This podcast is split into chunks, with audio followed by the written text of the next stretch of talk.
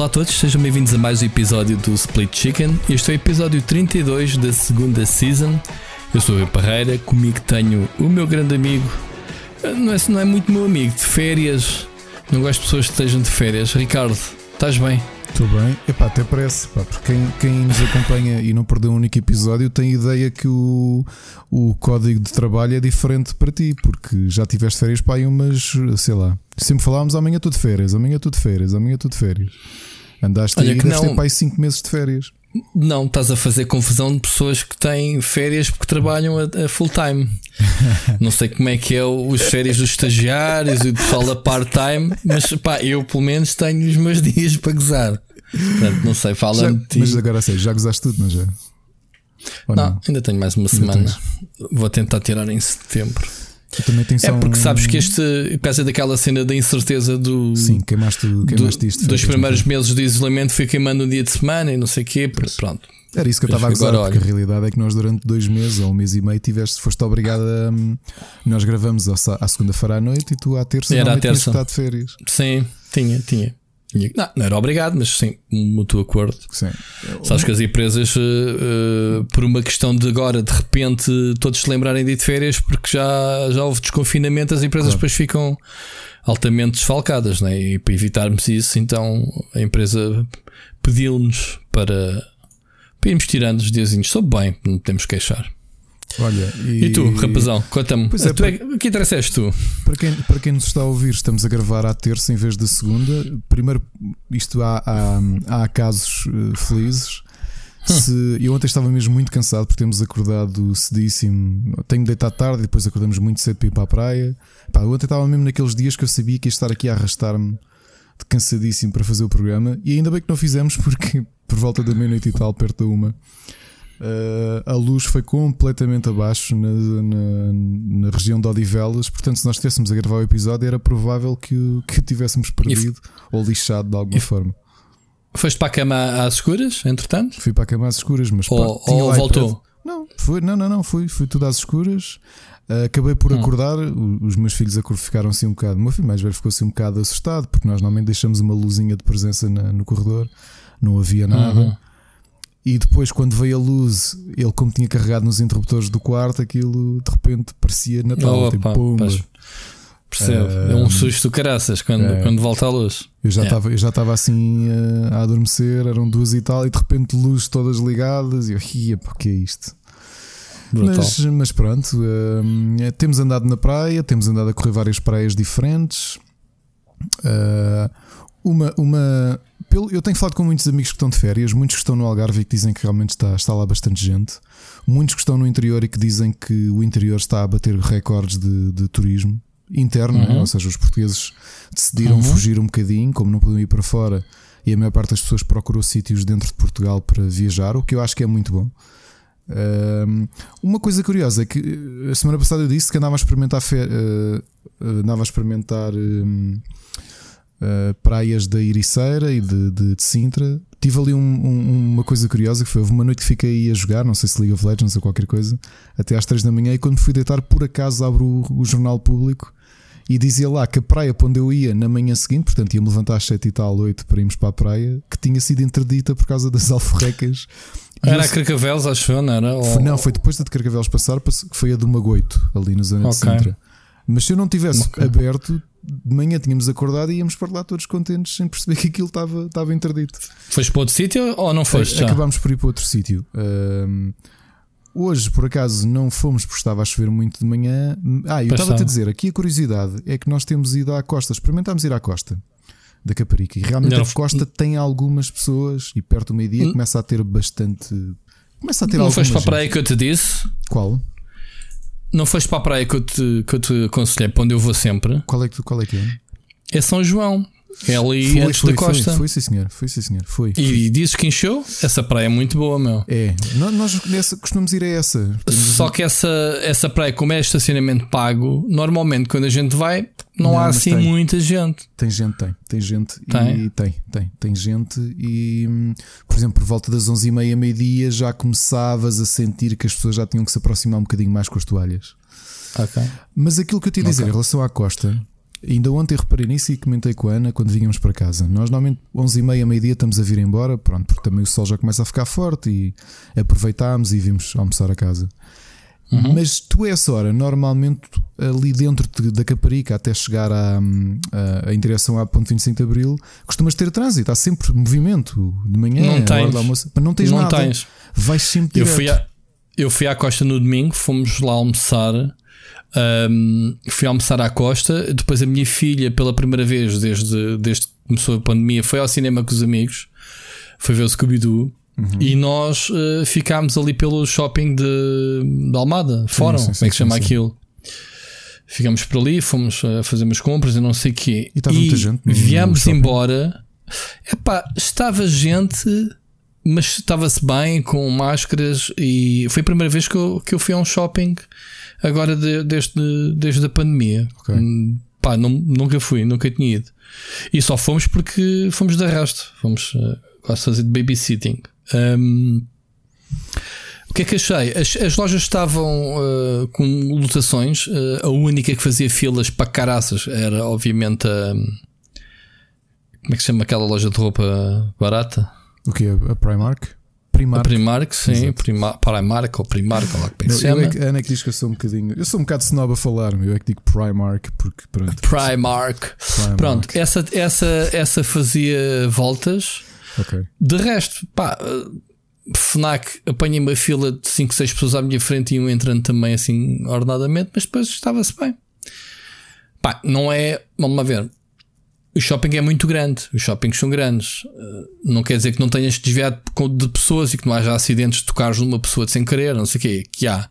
Mas pelo menos há preocupação de fazerem corredores de trânsito uhum. de pessoas Na praia uh, também, circular pela os, direita. Os acessos Pronto. também, não é? Reparaste?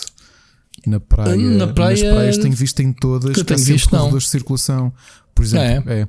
fui a uma praia. Eu, eu tenho andado a experimentar montes de praias que nunca, nunca tinha ido. Por exemplo, ali na zona de Sintra experimentei umas quantas. Foi uma que é a, a Praia da Adraga, que tu uhum. entras uhum. e vais por um caminho daqueles de, de, madeira, não é? De praia, mas no regresso vais por outro. Portanto, é para nem sequer te cruzares com, com, com ninguém. Ok. Ok. Muito bem.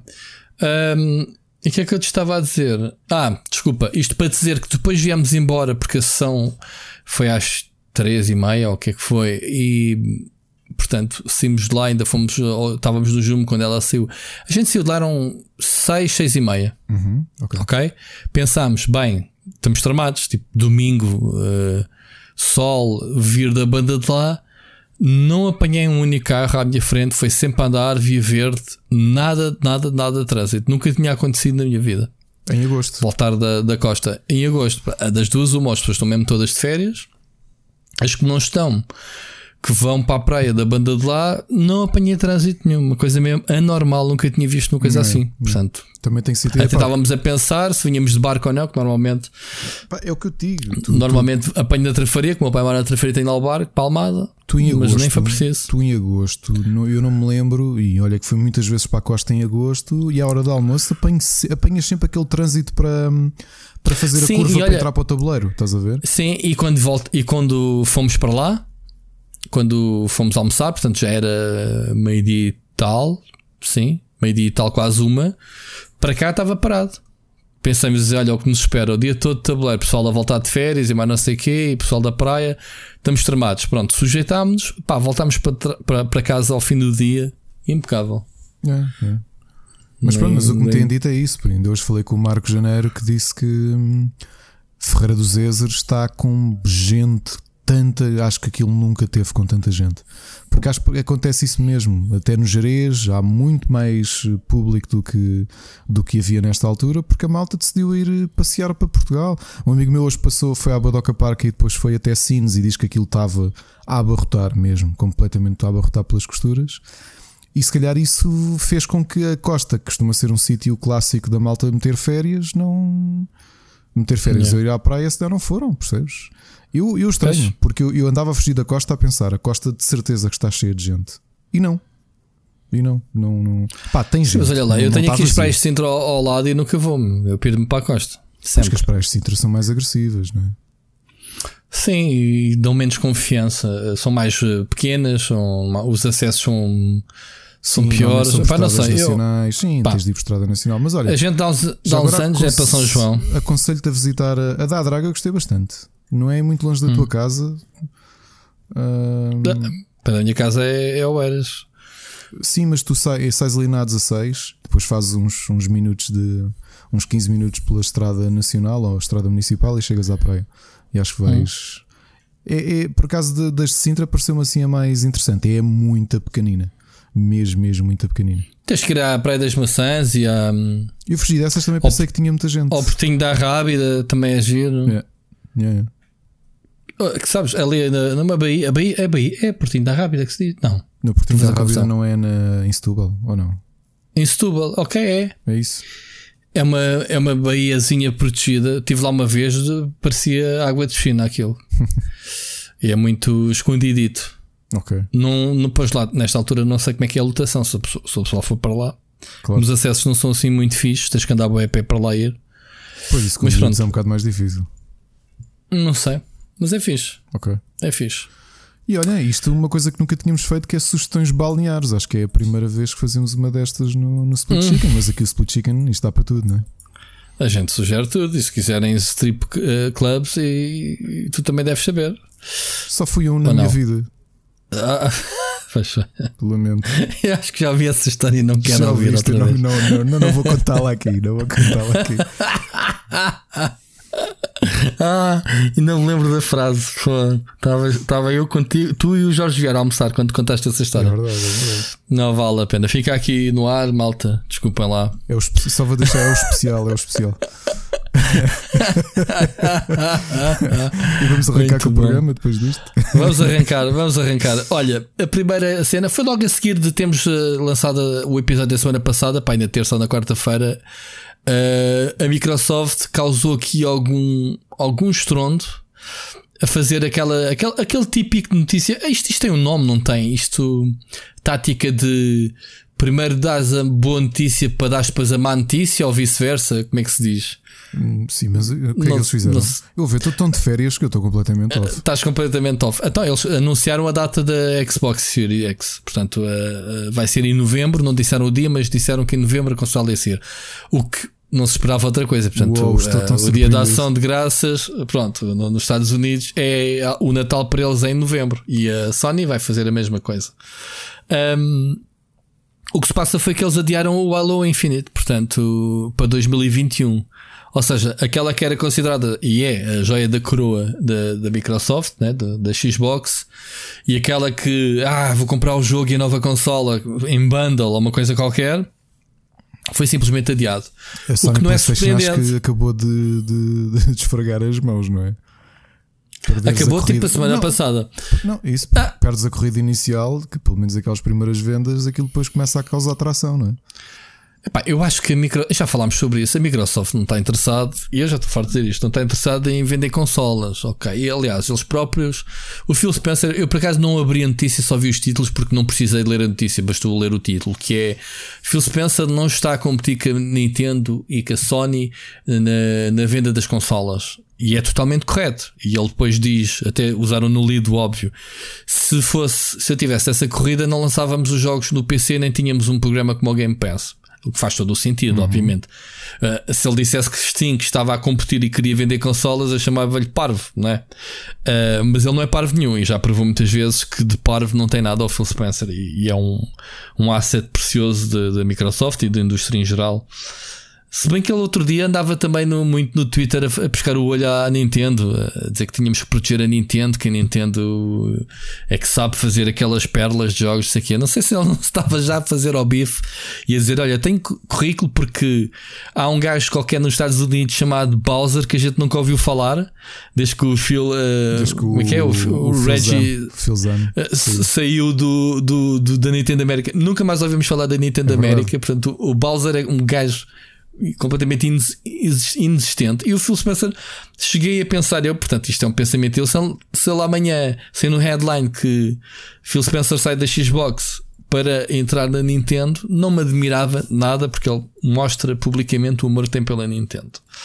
Uh, bem, o- temos de ter respeito. O Phil, Phil Spencer está na Xbox para aí há 10 anos e está na Microsoft há quase 30, portanto, Ele é um homem da casa, digamos assim, não o sai. O assim. Reggie Fils-Aime também era e. Supostamente reformou-se, mas anda a fazer aí umas perninhas, não é? Exato, Ele volta e meia exato, então. aparece aí numa board qualquer de uma empresa qualquer, Então? ou anda a dar umas palestras. Está a Eu acho, acho que ele, eu acho que ele não devia ter saído da Nintendo. É parvo, man. Ele, ele tinha os, o reino dele, tinha os. Tinha, pá, ele, ele era bastante ativo. Eu gostava muito dele. Por acaso era, foi uma perca. Pá, enfim.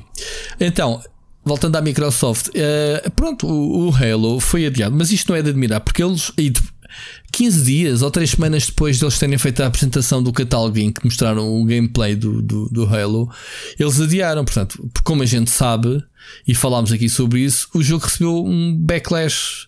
Uh, pá, o pessoal que achou que o Halo não tinha nada de next gen, tipo, era o Halo de sempre, uh, um bocadinho de ter mais feiote e não sei o quê. Não viste esses, não viste esses comentários? Vi. E acho que aqui falámos sobre isso. Portanto, a Microsoft decidiu se calhar não arriscar e meteu. Pronto, disseram a, a 343 Industries: tipo, olha, voltem lá ao estirador e lançamos isto para o ano. Porque é como, é como o Miyamoto dizia, não era? Um, um jogo Rust eh, fica mal para sempre, né? Um jogo adiado pode ser eh, polido, né? E, e, e memorável. Claro. Ou seja, o que é que temos então de selling points para esta nova Xbox? Temos muita coisa, mas ao fim e ao cabo nenhuma. Portanto, a Microsoft continua a fazer bandeira de que a consola nova vem aí logo com um catálogo de cento e tal jogos, que é basicamente o que há no Game Pass. Isto não me parece ser a política, política mais correta para se fazer propaganda uma nova co- consola. Ou seja, como é que tu vais convencer as pessoas a comprarem eh, uma consola que custa 500, 600, whatever, sem teres aquele Halo, neste caso, para te vender o jogo? O que é que tu, que é que tu achas? Ahm, não deixa de ser verdade que sim, a consola é lançada com esse catálogo, mas não parece seja esse o selling point, porque imaginando que o público vai comprar a Xbox Series X é quem já tem uma Xbox One, então já tem, já tem esse catálogo disponível neste momento. O que tu queres é uma nova plataforma para os jogos que só podes jogar ali. Nesta fase inicial, porque senão não te faz sentido o investimento inicial. Esperas por uma promoção que eventualmente há de acontecer já em 2021. Has de apanhar promoções a algures de- das novas consolas. Nem a Microsoft quer eh, te enfiar a consola pela goela abaixo, como eles próprios já disseram. Pois. Esta cena do. Como é que se chama? O upgrade aos jogos, o, o programa que eles têm, Sim. já, pelo menos nos próximos dois anos, prevê que tu, um jogo que compres agora, depois faças eh, o salto eh, gratuitamente quando decides comprar a consola. Aqui a questão é, nesta indústria, ou em qualquer indústria, os números falam. Portanto, hum, a indústria, lembra-te que, por exemplo, as editoras simplesmente consolas que não vendem deixam de lançar jogos e, e tivemos a morte prematura de muitas consolas, por exemplo, a Electronic Arts não, não lançava lá os FIFAs e afins, eh, Wii, U- a Wii U, a, a- a Sega a Dreamcast, não é? ou a Mega Drive, já não me lembro, a Mega Drive, desculpa, a Dreamcast, sim. Um, e a GameCube, né? São, foram consolas que foram abandonadas eh, mais cedo porque não tiveram os apoios grandes, né? Claro. O pessoal lançava um FIFA, por exemplo, a Electronic Arts, e tinhas que jogar nas outras con- consolas rivais.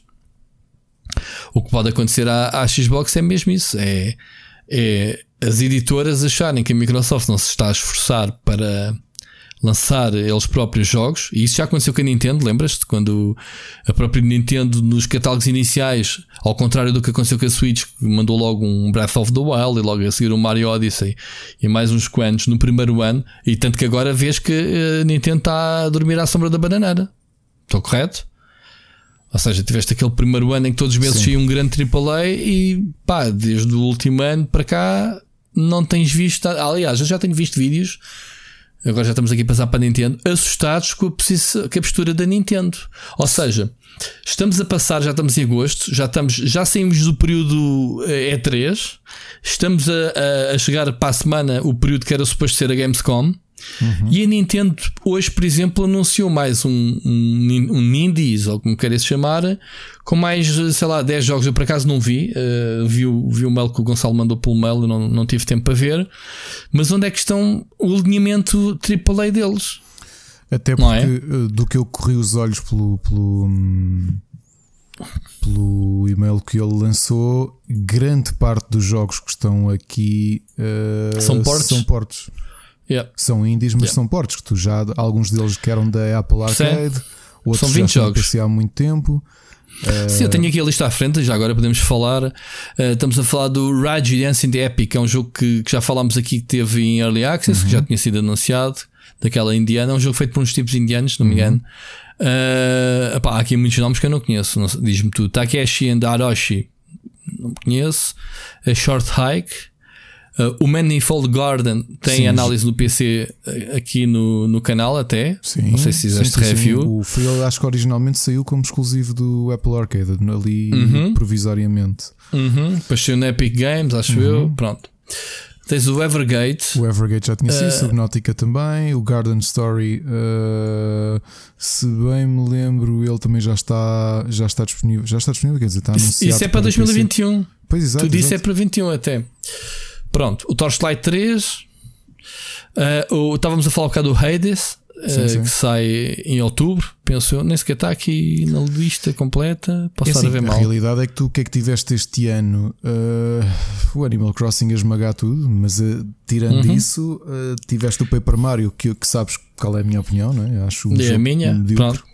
Sim. Uh, uh, mas está aqui a faltar um, uma daquelas bombas à Nintendo, tipo, toma lá e deixar a malta toda ansiosa a jogar aquilo que não está a acontecer. Por exemplo, vou dizer. Uh, continuamos a não ouvir falar no, no Metroid. Exato. Que já era tempo deles da segunda vaga de produção, não é? Sabes o que é que, que, Primeiro que, é que foi cancelado. Switch, só por curiosidade. Tenho jogado, continuo a jogar uma Dragon Quest 11 que eu tinha deixado parado há uns meses e que retomei uhum. agora porque tinha perdido o fio à meada, que é um problema em Parámos os dois, é um problema dos é. jogos do Dragon Quest. Yeah. É, perdes o fio à meada. Eu fiquei, aliás, eu tive que fazer uma coisa para, para voltar o fio à meada que foi abrir um walkthrough porque eu não sabia, pá, perdi-me, estava mesmo, eu não sei o que é que é para fazer. Já há meses que nem lembrava da história, percebes? Ou seja, agora yeah. eu estou a jogar, estou-me a relembrar e não sabia mesmo para onde é que era para ir. E o jogo é tão bom, eu por acaso também deixei ter tempo na altura, e... acho que foi até na mesma altura, foi, mais foi, ou menos, foi, os dois deixámos. Só que o jogo é muito bom. Está-me yeah. a faltar ali um título para a Switch. Eu tirando Animal Crossing, não tenho praticamente jogado, jogado Switch. Não tenho. Admito que não tenho. Não Pronto, jogado. mudamos de repente para a Nintendo, é, faz todo o sentido. Mas, mas é isso que estava-te a dizer. A, a, Xbox, voltamos à história do. Do, dos jogos tu podes jogá-los no PC. Ainda hoje, hoje estamos a gravar terça-feira, dia 18, saiu Uh, o Flight Simulator, que havemos de falar mais à frente no programa, pá, que é uma bomba. É uma bomba da Microsoft uh, e é exclusivo de PC. Portanto, uh, dois meses de lançar-se, se bem que o jogo há de sair eventualmente para, para a Xbox. Ok? Não foi anunciado oficialmente, mas acho que toda a gente está à espera que saia. Para a Series X, claro. Um, mas falta aqui Falta aqui um catálogo de jogos e, e, não estando a bater na mesma tecla de sempre, que andamos sempre a bater onde é que estão os jogos, onde é que estão os jogos, quando afinal o catálogo é mais sem jogos, mas parece-me que os fãs que eu tenho ouvido estão conscientes que é mesmo isso. É, vão fazer uma atualização à sua máquina. É como tu dizeres, e como eu fiz em dezembro, pá, preciso de atualizar o meu PC, o meu PC já não corre jogos. Pá, provavelmente é o que o pessoal da Xbox neste momento está a pensar. Tipo, pá, eu vou, quando puder vou fazer um upgrade. Eu sei que posso jogar a maior parte dos jogos na, na Xbox uh, One, mas se calhar quando puder faço o upgrade, porque sou fã da marca e quero continuar a comprar as consolas da Xbox. E eu acho que é por aí que, que a Microsoft ir está, parece-me a mim, a comunicar para os fãs que é pá, continuem connosco, vão ter a melhor máquina, vão ter uh, os melhores specs de uma consola, etc. E não estão a tentar competir no, pelo mercado com a Sony e com a, e com a Switch. E, e a postura amigável do Phil Spencer e da Microsoft em geral assim o indica, portanto. Lembras-te quando havia as conferências, mesmo da Microsoft, a mandar abaixo a Sony uhum. e vice-versa, mas a Microsoft sempre foi muito agressiva no que diz respeito às suas apresentações, a apontar sempre baterias para, para os rivais, não é? E neste momento eles estão com uma postura totalmente passiva, não é? Em relação a, a uma nova consola que vai entrar no mercado. Claro. Portanto, isto já não é contar as pingardas, é pá, eles partem para a guerra se é assim, que é assim que podemos eh, chamar, a, perder, eh, pronto, a, a estarem a cumprir calendário, digamos assim. Estou muito curioso para saber como é que vai ser os números da consola, as vendas, aquela, aquela primeira semana, aquela quando saem os primeiros números, só para perceber para perceber eh, qual vai ser as vendas. Não é aqueles números da tanga que a indústria, a indústria tem a mania que é o, o shipped.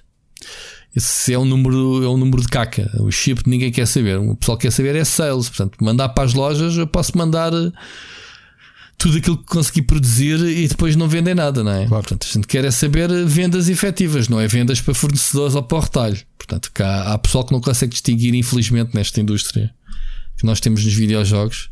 Foi uma das primeiras coisas que eu educo a minha equipa, as pessoas que venham trabalhar comigo, porque isto passa assim todas as indústrias, telemóveis e afins, que é saber distinguir nos relatórios quando eles dizem não sei que, lançar uh, chips 1.2 milhões, não sei quem, no primeiro trimestre. Eu pensei, eles venderam 1.2. Não, não venderam, meu.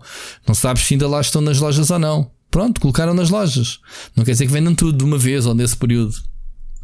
Embora seja um indicador, obviamente, só vais meter nas lojas uh, para daquilo que te pedem, não é? Os fornecedores, mas, mas é por aí. Mas estou curioso, Ricardo, para saber. Entretanto, no meio desta cena toda, andam aí uh, guerra, imagens. Ah.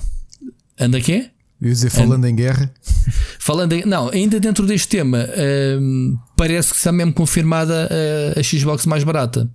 A tal chamada Series X, Series S. Como é que se diz em inglês? S? S? S? Series X, Series S.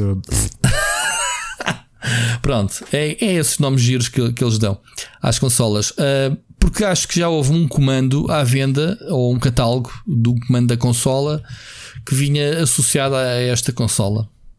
Ok?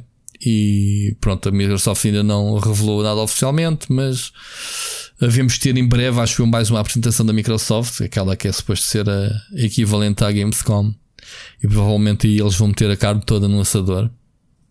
Uh, e é isso.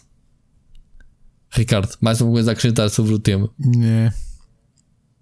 Onde é que estão os jogos? Portanto, consola. Curioso, estou curioso. Não sei se queres passar para o tema ou se queres ainda continuar na Xbox já agora, aproveitar para falar na Xcloud. O que é que tu dizes? Não sei se tu sabes, mas já existe a beta do Xcloud, eu já experimentei. Eu não experimentei ainda. Não. Não? Que é Queres falar sobre isso? O que é que achaste? Está pronto. Passamos já para esse tema, já que estamos aqui colados. Olha, tu podes sacar. Ah, tu não tens Android, pois é, porque tenho, tu não podes. Eh, não está disponível na. Eu, eu ah, tu tens Android? Eu tenho Samsung. Tens um iPad. Ok. Então, mas saca, saca o Game, uh, o Game Pass, porque há dois Game Passes, é uma grande confusão. Ou seja, há um Game Pass beta e um Game Pass atual, são diferentes. O Game Pass, um tem um símbolo verde e outro tem um logotipo branco. Eu, como tinha instalado, simplesmente fui lá e não estava disponível. E o Mocas aqui há dias mandou-me screenshots a dizer: Olha, já está disponível. Eu disse, mas já está disponível como? Eu no meu não tenho. Eu entro lá e não tem nada, porque tens que sacar uma outra versão do Game Pass. Portanto, malta, quem não sabe, fica a saber. Não é o Game Pass que vocês têm atualmente no vosso telemóvel, mas tem que sacar outro Game Pass. A diferença é esta: o ícone num é, é verde e o outro é branco. As apps são basicamente as mesmas. Só por dizer que na na app do Game Pass, não sei se tu conheces, Ricardo, tens lá os jogos e tu podes eh, dizer: Olha, transfere o jogo.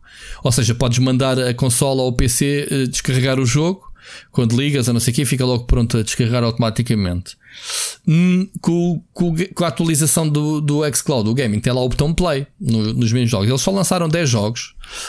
Um, epá, eu estive a experimentar o que é que eu achei.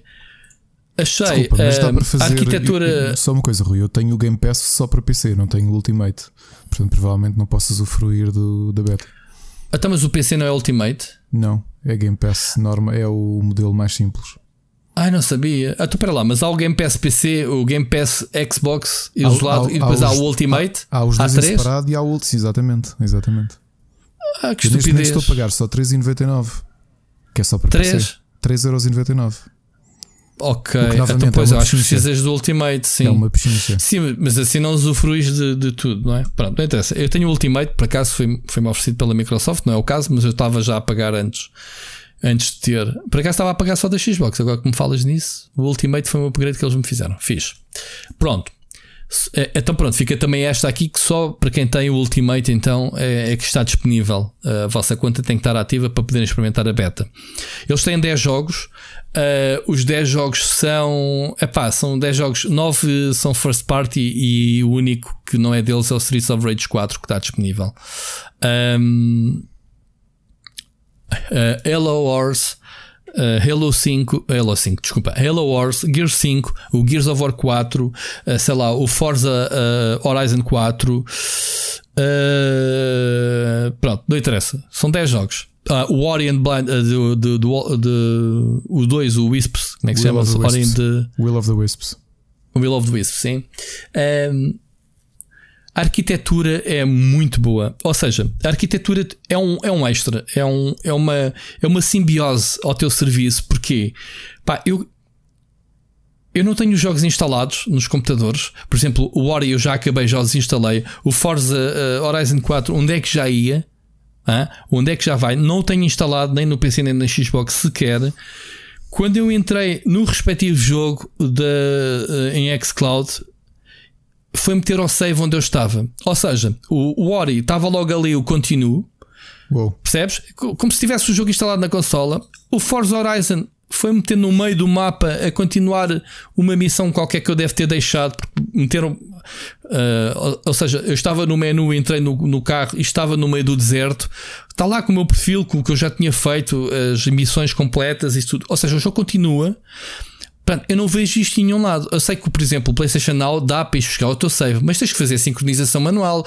Tu tens de ter o Plus para poderes guardar na cloud os teus saves, não é? E depois sacas os saves e continuas a jogar na PlayStation Now. Pá, tudo bem. Mas este é uma simbiose perfeita. Estás a ver, Ricardo? Uhum. Imagina tu que jogaste ao. Pá, o Gears 3. Pá, o Gear... ah, eu joguei o Gears 5, ok, na cloud carreguei para continuar o jogo. Man, mandou-me para o último save point do último boss que foi porque eu acabei o jogo. Estás a ver? Eu, eu, não tenho o jogo instalado e a cloud foi-me buscar o meu último save onde eu estava. Portanto, perfeito. Funciona muito bem. A arquitetura, a ideia, no papel.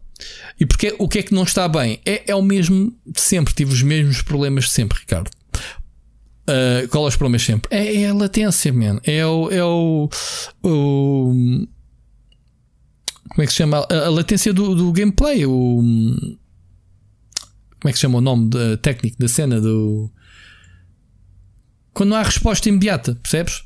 Um, isso foi o que eu notei do, do jogo.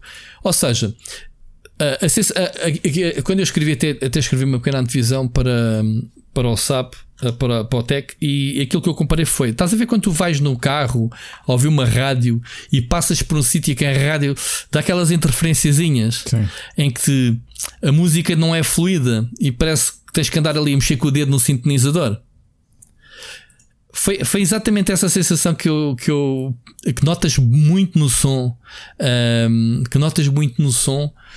O gameplay ali, se calhar, no Ori é quase perfeito, não, não notas lag nenhum uh, na, na, resposta. Senti, obviamente, em jogos como, como Horizon e como o Gear 5 que é pá. Uh, espetas-te porque tu quando viraste e quando o gajo quando o gajo te dá o input já hum, o input lag, olha, era o que eu queria dizer ao bocado uh, o input lag, aquele milissegundo estás a ver, é o suficiente para, para teres uma experiência um bocado estranha ok? É muito giro tens o telemóvel, o jogo está a correr, aqueles gráficos todos, notas aqueles quadradinhos do, de uma stream. Estás a ver quando estás a ver uma stream e Sim. notas aquele pixelizado. O cast ainda não, não correu. Opa, o que é que acontece? Eu tá, estou a jogar em casa, fiz a experiência, liguei 4G, 4 ele tem lá um, ele tem lá um sinalzinho de, da captação do sinal, uh, carrega lá e ele diz: É pá, tu estás a jogar uma frequência de 2.4 GHz, muda para uma de 5 GHz para, para teres melhor performance. Eu assim, man, eu tenho uma ligação de 100 megabits, é, é o, pá, pelo menos o médio que as pessoas têm ok? Já para não dizer que há, há gente que nem sequer tem 100 megabits, portanto. Um, e, e, e, isto faz sentido do cloud gaming na rua, porque eu em casa não vou estar a jogar no telemóvel, vou estar a jogar na consola ou no PC, não é? Para ter aquela experiência. A situação estranha que eu vi é que se não tiveres. Lembras-te a gente falar no Moga, naqueles eh, periféricos tipo Switch para, para, para, sim, para o telemóvel, para poder jogar, pá, tu sem isso não faz sentido porque a consola não tens inputs. Ah, desculpa, no telemóvel não tens inputs diretos. Precisas de emparelhar qualquer coisa lá. Uhum. Ou seja, tive que jogar com o DualShock, emparelhei, tranquilo. e joga, joga-se muito bem, eh, funciona muito bem o comando emparelhado. Agora imagina, tal o comando a, a, comunicar por Bluetooth com o telemóvel, o telemóvel a comunicar com a cloud e, e vice-versa. Pá, as redes atuais, por muito boas que sejam, este serviço tem que estar uh, estás a ver? É, é, e, e nem sequer, atenção, nem sequer vou culpar a tecnologia, porque eu acho que que tanto a PlayStation Now como este xCloud é isto que eu quero no futuro. As nossas ligações é que ainda não permitem. Eu estou farto de dizer que o 5G, que há de chegar a 2, 3 anos, vai ser perfeito para estes serviços. Ok? É isto que a gente quer no 5G. Nas ligações atuais, não me parece. A Microsoft foi inteligente em, em não estar a cobrar pelo, pelo serviço. Portanto, nunca vamos poder apontar dedos tipo, man, Sim, ainda porcaria de serviço. Claro. Como fazemos com a PlayStation Now, não é? pá, eu não vou estar a pagar, man, para, estar a jogar o jogo e depois o input lag e não sei o quê. Mas eles foram inteligentes, eles estão a oferecer um serviço, portanto não podes reclamar. E enquanto, enquanto estamos nisto, eles estão a, a testar. A testar. É, pá, e, e estão-se a preparar para o futuro. Mas agora digo, esta simbiose eu nunca vi visto nenhum lado, Ricardo. Ah, o Streets of Rage 4 fui buscar. Está lá os meus níveis todos desbloqueados, meu. Eu joguei aquilo no PC, no jogo que vinha no Game Pass, que, que já o desinstalei há, há 500 anos. Estás a ver? E estava lá os meus saves. Isso é que eu achei. Pá, fiquei a olhar para aquilo e pensei: porra, meu, como é que é possível uh, o, ter tudo sem fazer nada? Parece que tenho o jogo instalado. O meu jogo, não é o jogo que está no servidor e que tu tens que fazer a ligação e o gajo vai-te carregar lá um jogo e vais criar uma sessão tua, percebes? É como se o gajo tivesse eh, instalado o jogo na tua casa e estás a jogar com a tua conta na tua casa. Pronto, o problema é exatamente a latência, mano. É, é, é um input lag e é essas coisas que não. Pá, notas ali qualquer coisa. É aquela cena da rádio. A rádio está a tocar música, mas tu notas tipo aqueles. Estás a ver? Aquele mal sintonizado. E Sim. tu notas isto no som, porque os jogos têm música. E tu não notas que a música é, é, é fluida. Há sempre aquela aquela interrupção, aquele pacotezinho que parou ali de informação. Estás a ver? Vem aos pacotes, né? os dados. Uhum. E, e, e nota-se nota se é otimização ou não, se isto é. Lá está, agora temos uma piada que é, é beta. Sempre que, que há um feature, há uma, uma, porcaria mal feita, é porque é beta ou early access. E é, isto é uma beta. Mas é uma beta a um mês do lançamento, portanto, é uma beta muito. Uh, penso eu, muito. que reflete bem o que, que é que vai ser o serviço. Não vai ser um serviço, é um upgrade a um serviço que a gente já tem, lá está. Ok? Mas vale a pena experimentar, malta. Só pela curiosidade, quem puder, quem tem o Ultimate, saca a app uh, da Play Store gratuita.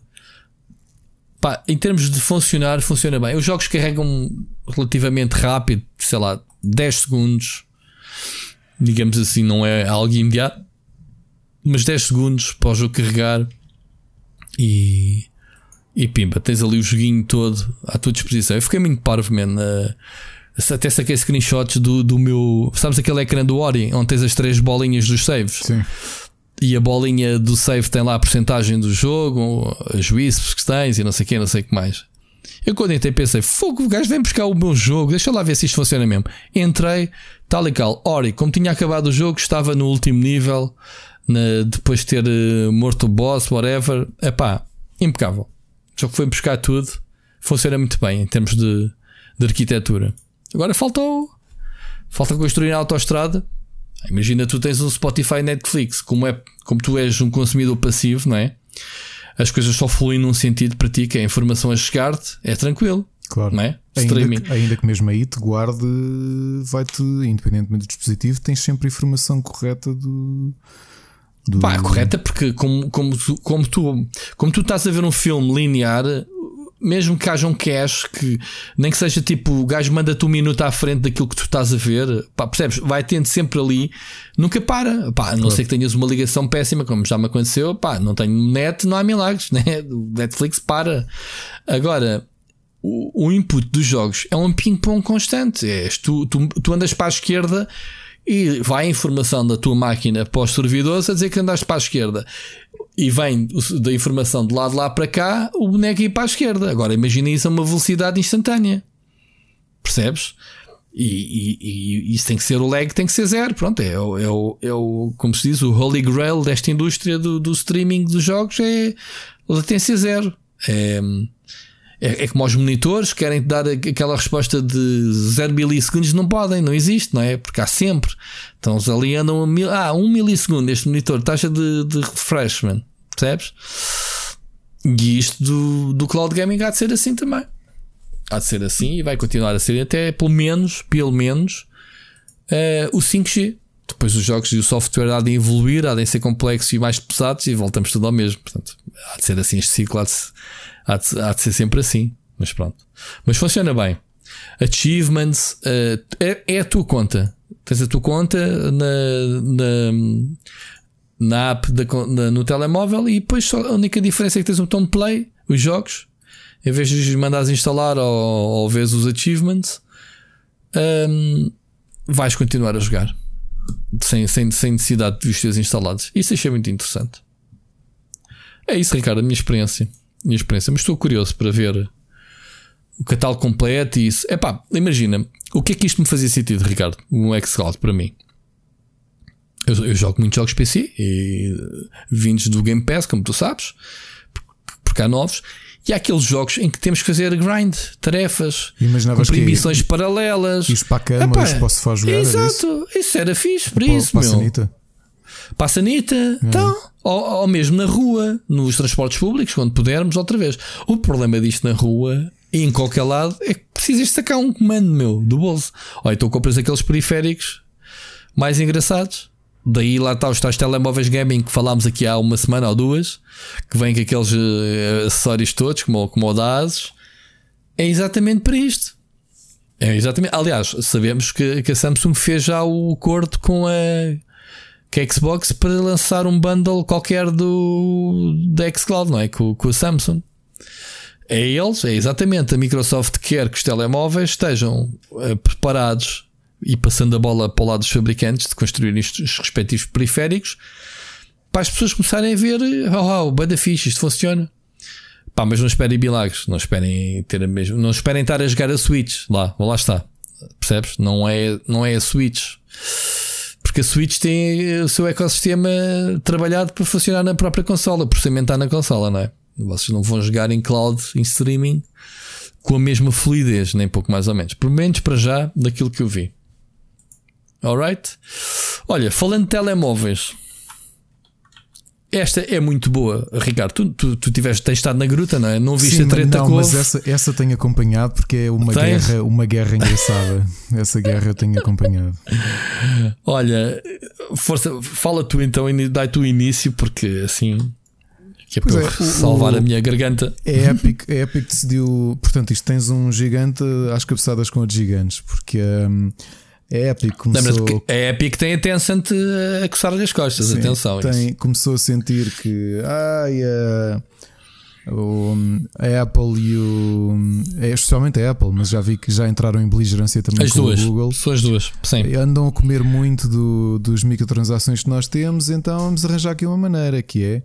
Uh, tu podes pagar fazer as tuas compras através do iOS, no caso do Android, não é? pagas diretamente uhum. e aquilo vai pela Apple Store ou tens aqui um descontozinho de 20% se pagares diretamente à Epic. Portanto, é, quebras os, os intermediários e o dinheirinho vai para ali e a Apple não come nada. A Apple não gostou esse, e decidiu. Esse, mas esse aliciamento é feito a todas as plataformas: uh, PlayStation, Nintendo, Xbox. Sabias? O quê? Porque é porque eles dão desconto se tu comprares de, um, todos os teus todos os teus como é que ele se chama -se? Z points Z V, não é? V, não já não me lembro, Pronto, não interessa. A moeda do jogo, uh, para tu comprares os, os fatos e as danças e essa merda toda, tu podes comprar diretamente na Epic ou podes comprar nas respectivas nas consolas ou nas plataformas onde tu jogas. Claro. Aí a Epic é obrigada a pagar royalties, não é só aos telemóveis, é também às consolas. Portanto, neste caso, até estou admirado das três produtoras de, de consolas não, não se chegarem à frente e dizer ah, psh, como é que é, não é? Mas isto é uma treta muito maior. Um, eu acho que porque aí, o, aí, o, o, jogo, como é crossplay, eles podem fazer isso. Ou seja, Exato. o pessoal joga nos telemóveis, compra direto no site. mas o usufrui entra-lhe na conta no telemóvel. Obviamente que o desconto é aliciante. Pronto, claro. Continua. claro. E a, a, Apple não gostou disso. Ah, pera lá, estás aqui a tentar contornar o, contornar uhum. o negócio. Está bem, então olha, não, não banimos-te o jogo aqui. Sim, e... porquê? Porque, porque a Apple uh, e depois a Google, igual, não quer exceções que é todos os produtores, todas as empresas que metem aqui software, apps e jogos têm que cumprir com os mesmos. São 30% de royalties, de, é. neste caso microtransações, porque o jogo é free to play. Porque aí está um, a abrir uma exceção lixada. Vê o caso do. Vê o caso do, por exemplo, há pouco tempo falámos do Pokémon Café da Nintendo que está no, no iOS e está no, está no Android também, se, se bem me lembro. Uhum. Uh, tu, quando fazes as compras, fazes as compras à Apple. A Nintendo não quer entrar nessas guerras com a Apple, não é? Pá, olha, queres levar 30% da venda? Leva 30% da venda. Pronto, e geres resto da plataforma. Sim, mas, não, mas houve uma coisa: a Epic sempre demonstrou uma ganância muito grande. Claro. Esta cena da Epic, agora posso dizer se calhar mais aprofundadamente, porque eu tenho visto tudo. Uh, o que tem acontecido e, sobretudo, as causas que, que surgiram hoje. Se calhar não estás atualizado com o que surgiu hoje. Um, o que é que acontece? A, Apple, a, a Epic, isto é o Team vezes Team, portanto é o Team Apple, lembras-te do Team Cook o da Apple o e o Team, team Sweeney? Apple, sim, é, é o Team, é o Team contra Team. Um, a Epic já andava há um ano. Sabes eu lembro de escrever notícias. Se, se, fosse o Team dos chutes a resolver isto, não, neste caso é o Team Team. Isso é quem ia investigar esse caso, era o Tintin. Não, era o Tintin a resolver o caso. Ah, uma enfim. piada estúpida, desculpem. É um bocado, mas uh, o que é que acontece? A Epic já o ano passado, atenção, estamos em agosto, o ano passado já andava a dizer: é pá, baixa lá isso, meu. Estamos a vender bué, meu. Já viste 200 milhões de utilizadores só no iOS, mano. Vocês estão a comer 30%, como é que é possível, mano? Não pode ser. A gente trouxe para aqui bué da malta e vocês não fazem um descontozinho. Estás a ver o gajo, o teu amigo do restaurante que tem, tu vais Sim. lá comer eh, todos os dias e de repente levas um grupo e começas a chorar que queres um desconto. Yeah, yeah. Estás a ver? Porque levaste um grupo. Pá, eu trouxe para aqui 200 milhões, meu pessoal. Só que cara, fazer uma parte ao, ao Tim Sweeney. Não hum. que eu vá defender. Eu, eu sempre fui um, como sabes, um grande. nunca gostei do. Eu sempre achei a Apple um bocadinho. Pronto, não é propriamente a empresa cuja política eu mais gosto. Uhum. Mas aqui. Uh, o Tim Sweeney também tem que engolir um bocadinho fundo e, e a seco, se calhar, porque esse argumento é giro, mas o Fortnite não são system killers do iOS, é ao contrário. Ou seja, as pessoas que têm o iOS é que provavelmente aproveitam, os filhos delas, para. para Ricardo, chama-lhe o que quiseres. O Fortnite é o jogo que mais fatura na, na iOS. Ok, com agora pergunto, Rui Parreira. É o jogo que mais fatura. De forma mágica, Pronto. tu acabaste, hum. tu passaste a ser dono da Apple. Tu achas que vendes menos telemóveis ou menos iPads porque não tens lá o Fortnite? Não, meu querido. Agora vais-me dizer o quê? Isto, a percentagem, da, a percentagem não, do, do microtransação. Exatamente. Então, oh, meu amigo, pera, se, tu acompanhasses, não, se tu acompanhasses a, a indústria. Ouve, então, mas, oh, Rui, então dou-te o outro lado. Se, hum. se, tu és. Então agora és o, o, team, o Team Sweeney, ok? E eu sou o, okay. o, o Team Apple, como diz o Trump, não é? O team, sim. Team sim. Apple, não é o Team Cook, é o Team Apple, ok? Sim. E, e, e, eu sei que tu estás-me a dar, eu estou-te a sacar 30% daquilo que tu estás a vender na minha plataforma. Mas tu agora certo. me dás, me esticas o dedo do meio e dizes assim: Ah, pera, estavas a comer, tu agora não comes que a malta compra diretamente e tu não vês 30%, não vês nada. Porque eu faço yep. um desconto de 20% e tu deixas comer 30% do total. Certo? Eu perdi na mesma, estou a perder na mesma, portanto, mais vale barrar-te a porta. Ah, olha, então não vendes cá. Olha, azar o teu. Pronto, mas ouve lá, quem te está a fazer a caminha sou eu, porque isto tem muito pano para mangas. Então vá, faz lá a caminha, vai, vai, siga. Vai. Ah, vamos ver se eu não, consigo, se eu não perco o raciocínio, que é, que é importante. Olha, então, o que se para responder essa tua pergunta, tu não sei se sabes de uma coisa chamada, não sei se já ouviste falar, uma cena chamada Covid-19 e que o isolamento uh, praticamente fechou todas as fábricas, as linhas uhum. de produção. Não sei se sabes, estás a viver a maior crise sempre na, no, no, mercado dos telemóveis. Sim. Pessoal que não sai à rua, não, não compra telemóveis novos. Pelo contrário, até, até compra bastantes PCs por causa do teletrabalho da, da escola em casa. A indústria dos telemóveis levou uma abada este ano do caraças por causa disto do Covid. E obviamente que a Apple não, foi, não ficou isento, também levou uma machadada, como é óbvio. Uh, o que é que acontece?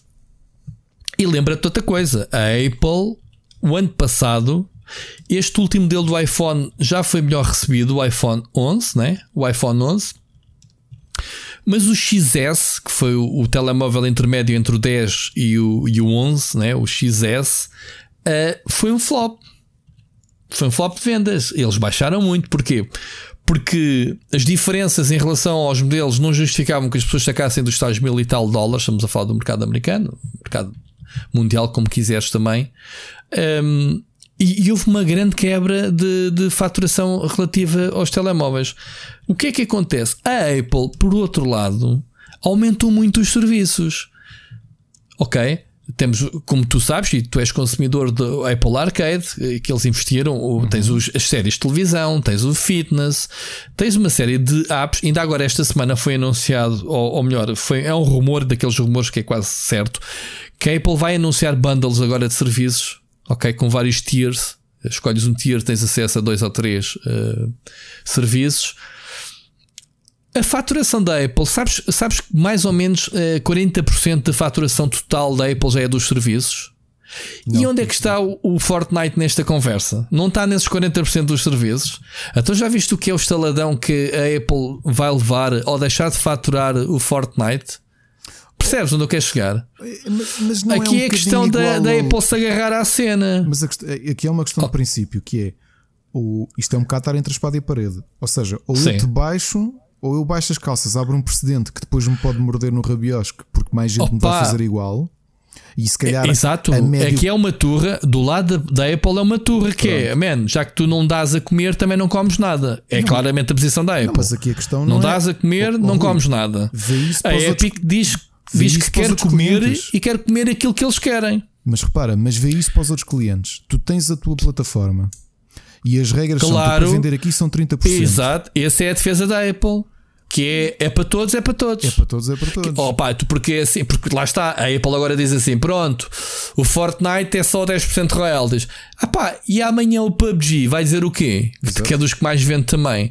E o, e o resto das apps? É pá, isto também quer 10%. Exato, exato. Exato, é isso mesmo. É isso Estes precedentes que a Apple e a Google, atenção, estamos a falar da Apple e da Google. A diferença entre a Apple e a Google, a Apple é radical. Hum, o jogo saiu da loja, não encontras o jogo neste momento. E se tiveres o jogo, e lembrando que vai sair esta semana, ou saiu, ou está 4, para sair é? a atualização, a atualização da, da, nova, da nova patch do, do Fortnite que introduz os veículos, uhum. que ainda não tinham. Um, portanto, novo conteúdo. Um, a Apple não deixa atualizar quem já tem o jogo, acabou. E sabes que Fortnite, versões, tens de ter a última versão para jogar online, porque senão é uma confusão. E o jogo obriga-te a ter a última, a última patch sempre online, se não vais jogar com a PlayStation. Pessoal com carros e tu no teu não tens, o jogo caput, né? não funciona.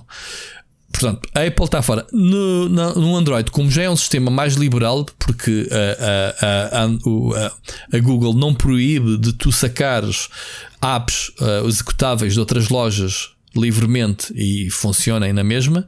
A única diferença é a segurança. Pronto, eles tiraram o jogo da loja, mas podes, quem tem o jogo pode continuar a atualizar, nem que seja por vias diretas de sacar a, a patch diretamente do site da, da Epic. Pronto, é um bocado diferente nesse sentido. Uh, tanto para, para teres uma ideia, eu tenho o Google Auto, Android Auto no meu carro, como já aqui falámos, e não está, não está disponível em Portugal, eu tive que ir à, à Aptoid sacar o APK, que é o executável, e, e funciona perfeitamente com, com todas as apps que eu tenho no, no Google Services. Portanto, é só porque não está disponível em Portugal. Portanto, há a maior liberdade no Android. Aqui a questão, e isto ainda só vamos a meio da conversa, Ricardo, que é bem interessante.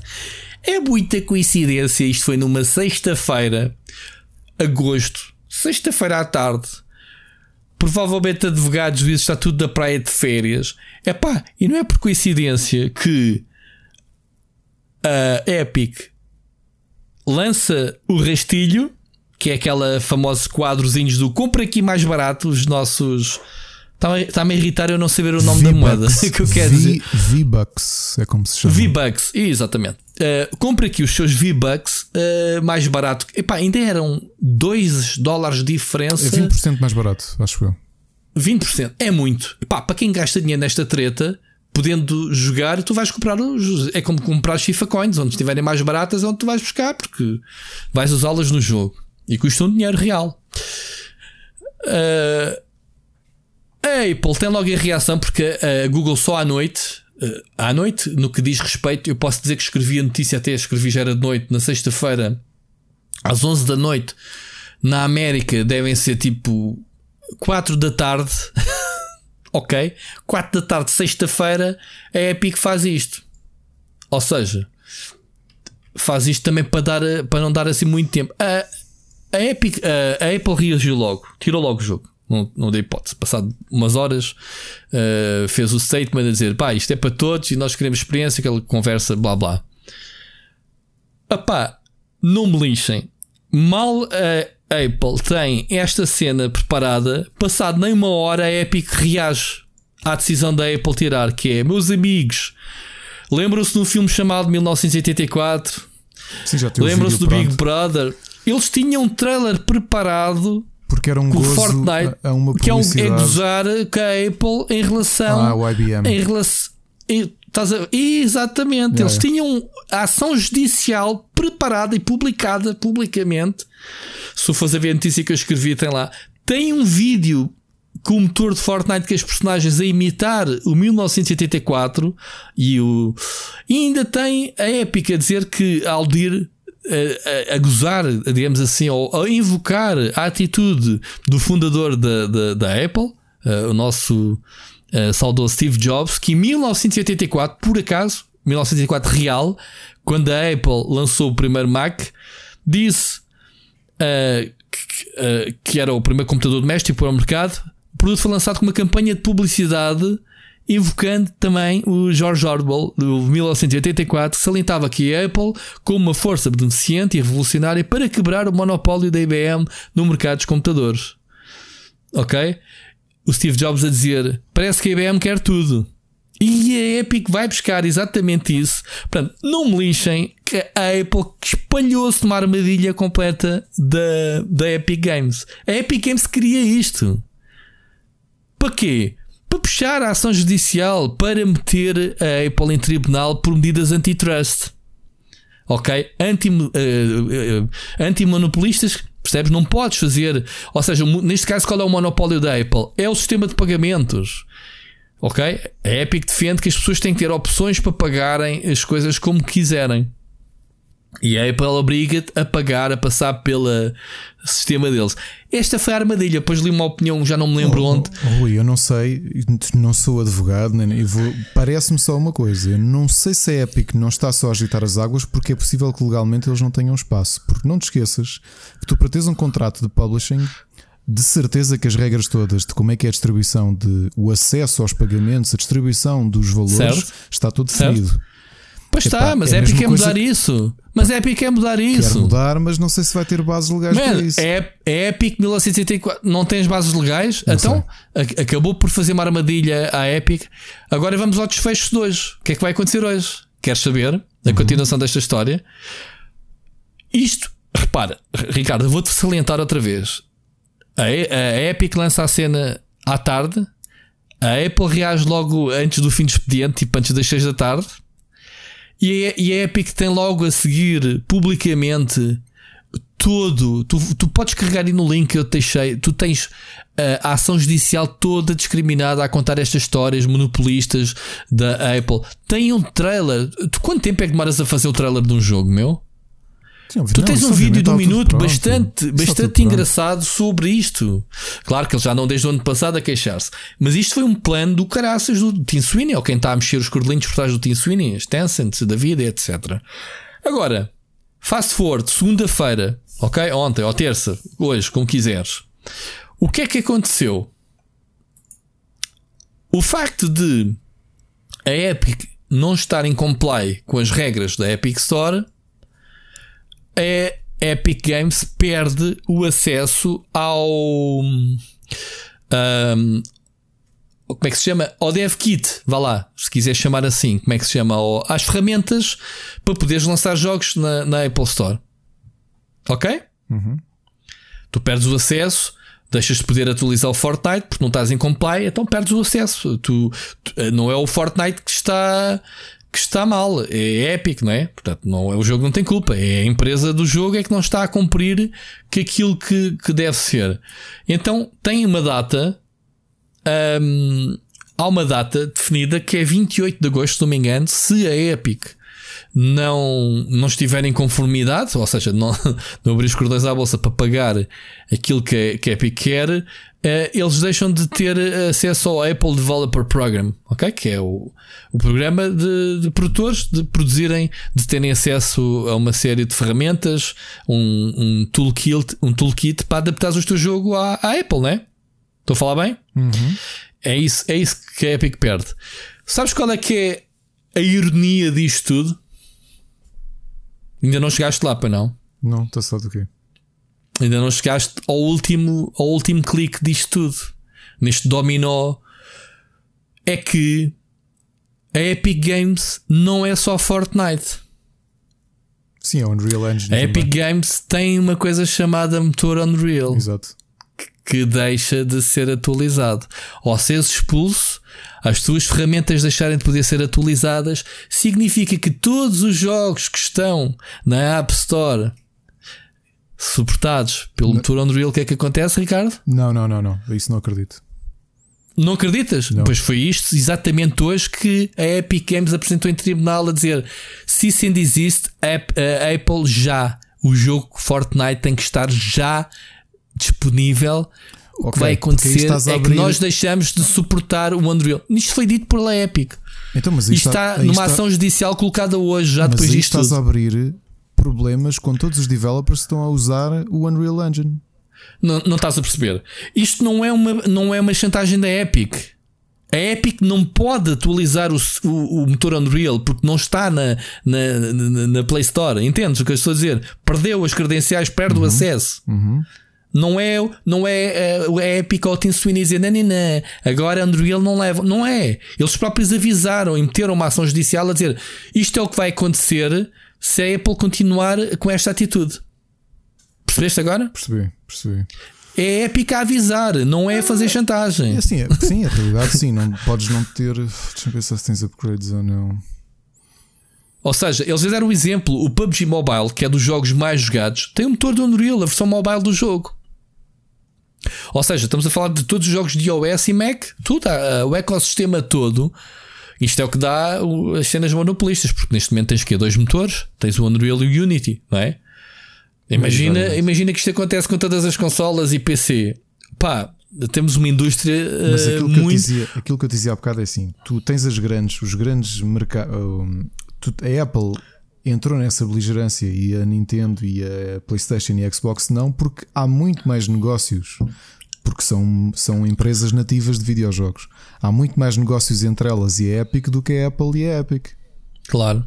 Claro, Portanto, é mas normal só por dizer que as que... outras não, as outras ficaram naquela do yeah, yeah, pronto, levei essa. Porque... Sim, mas, mas, estás a ver, mas estas consequências, estás a ver aqui a bola de neve, este dominó que está aqui a surgir. Ainda, agora não sei mesmo de claro é que está a, a Epic lançou hoje uma ordem de tribunal de, daqueles defeitos imediatos, como se costuma dizer. Uhum. Um, Os season desistes.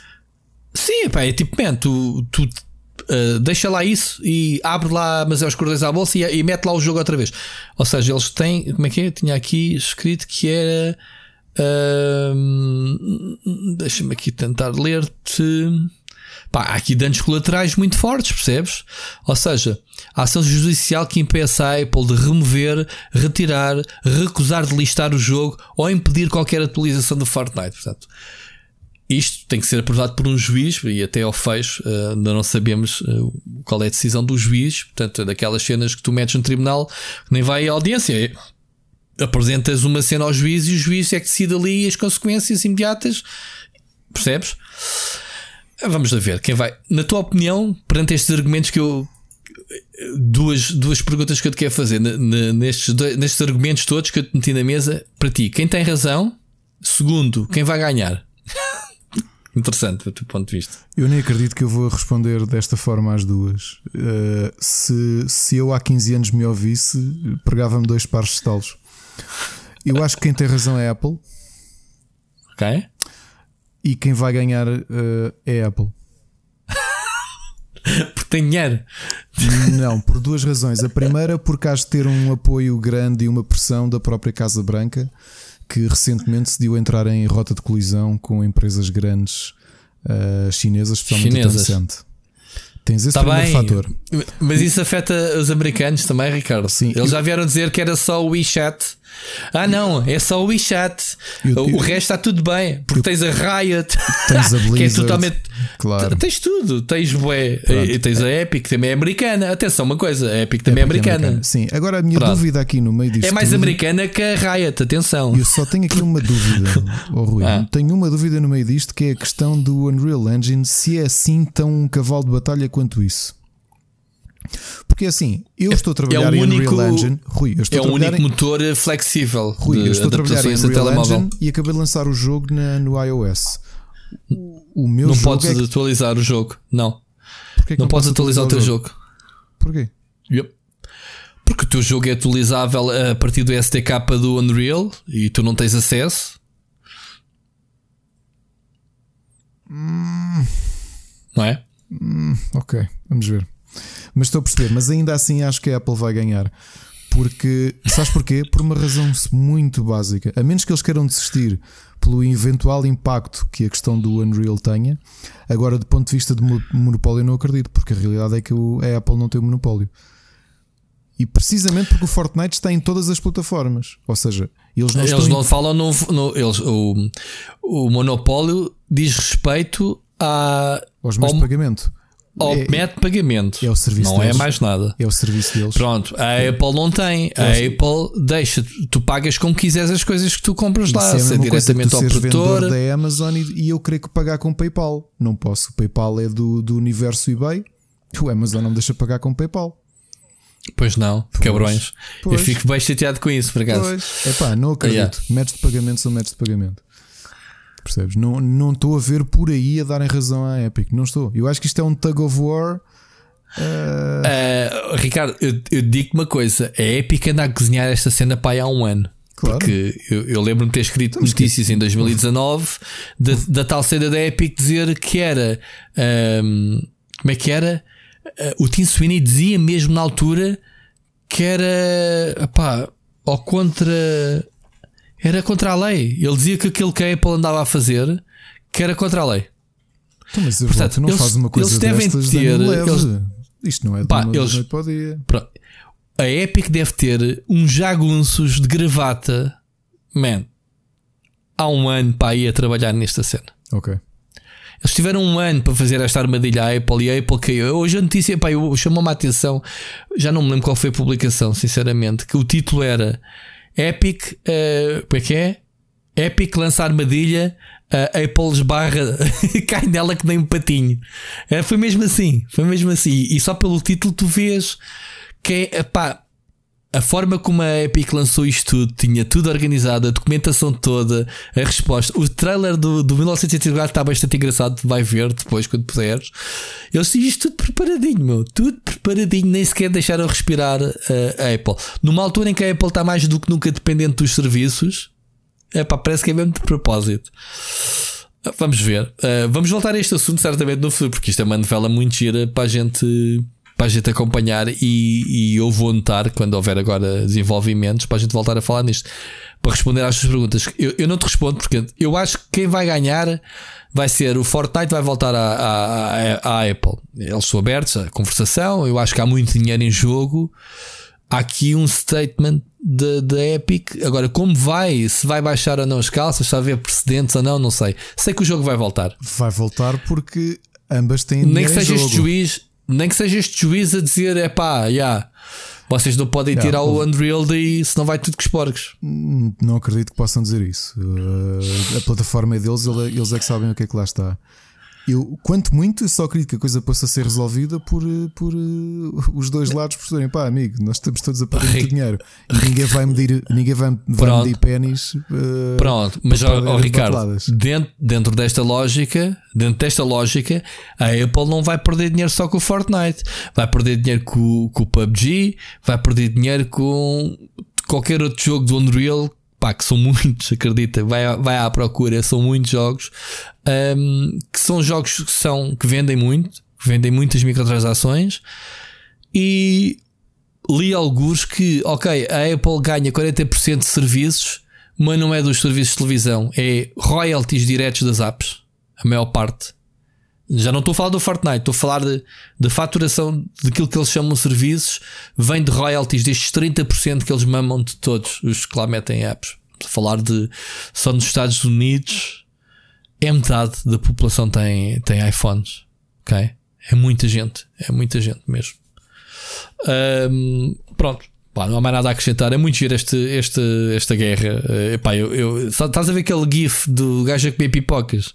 Sim a assistir. Eh, eu só não fiz isso porque eu tive que escrever eh, estas borradas todas. Pá, porque é, é mesmo isto: é, é, vai buscar as pipocas e deixa, pá, deixa a cena correr, para ver como é que o, o Tintim, como é que vai, o que é que vai acontecer, meu.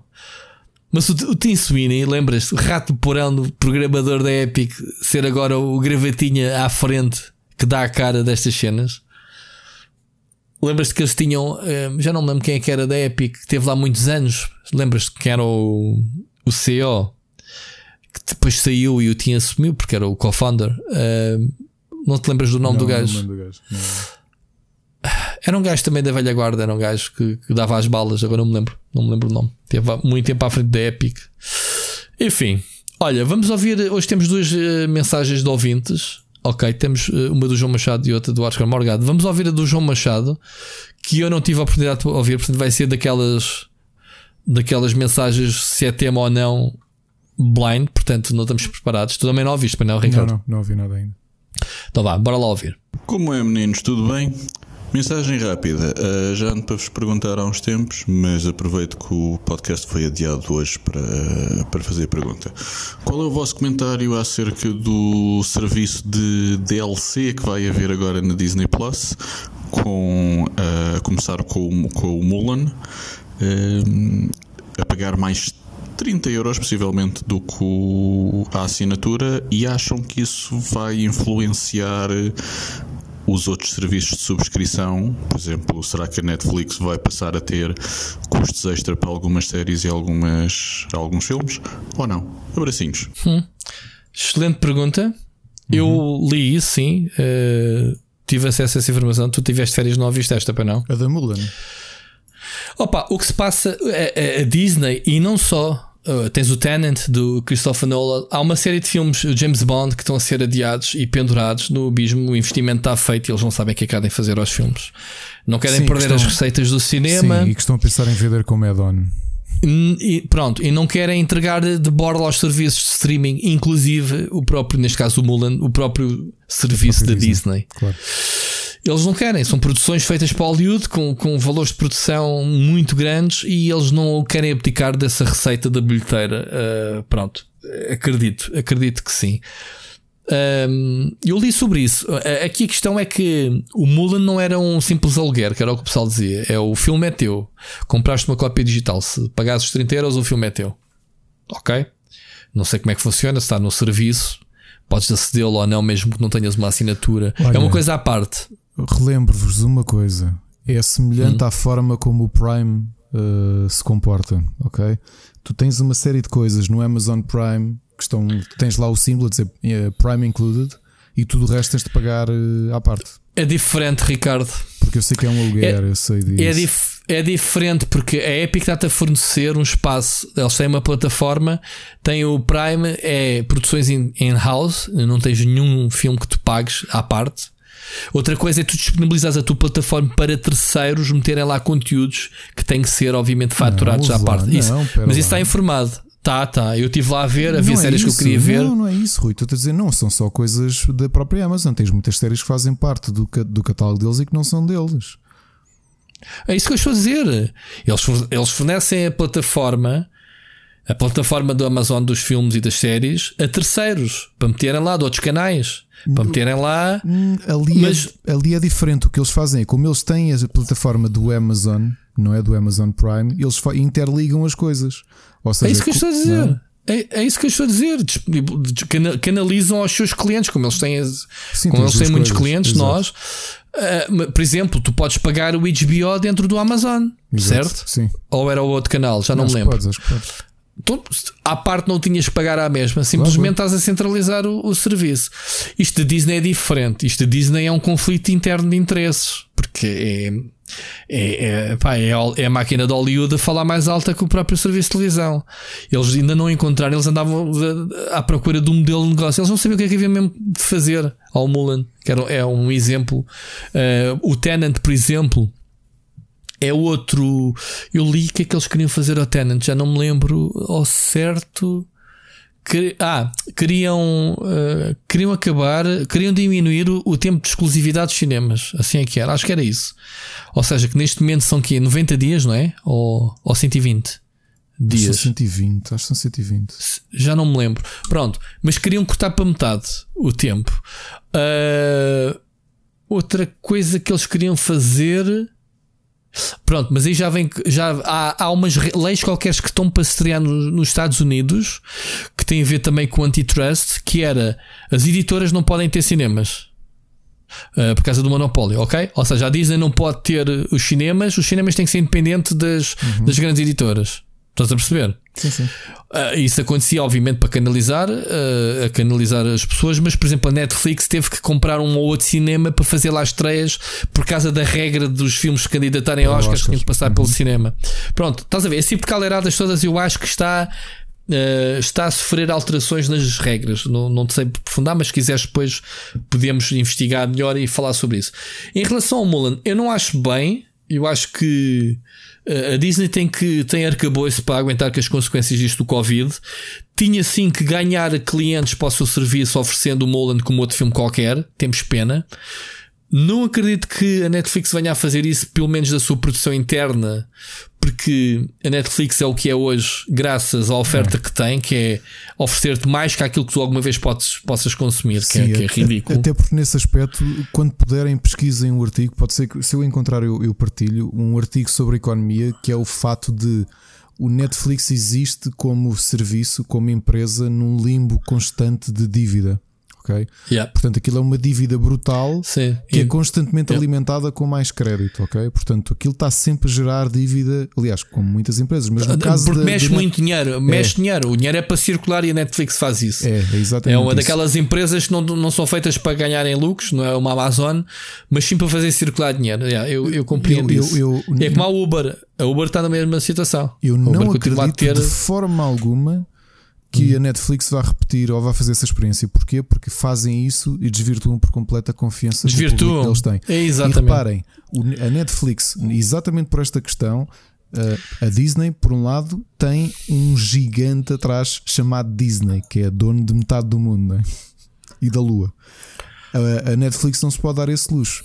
Porque se eles fizessem um passo desse e a coisa corresse mal, este circuito que eles têm de dinheiro a correr, se a coisa começasse a levar uma talhada de, de, de, de perdas de, de subscrições, porque a malta se podia insurgir contra isto e eh, decretava uh, o fim da coisa.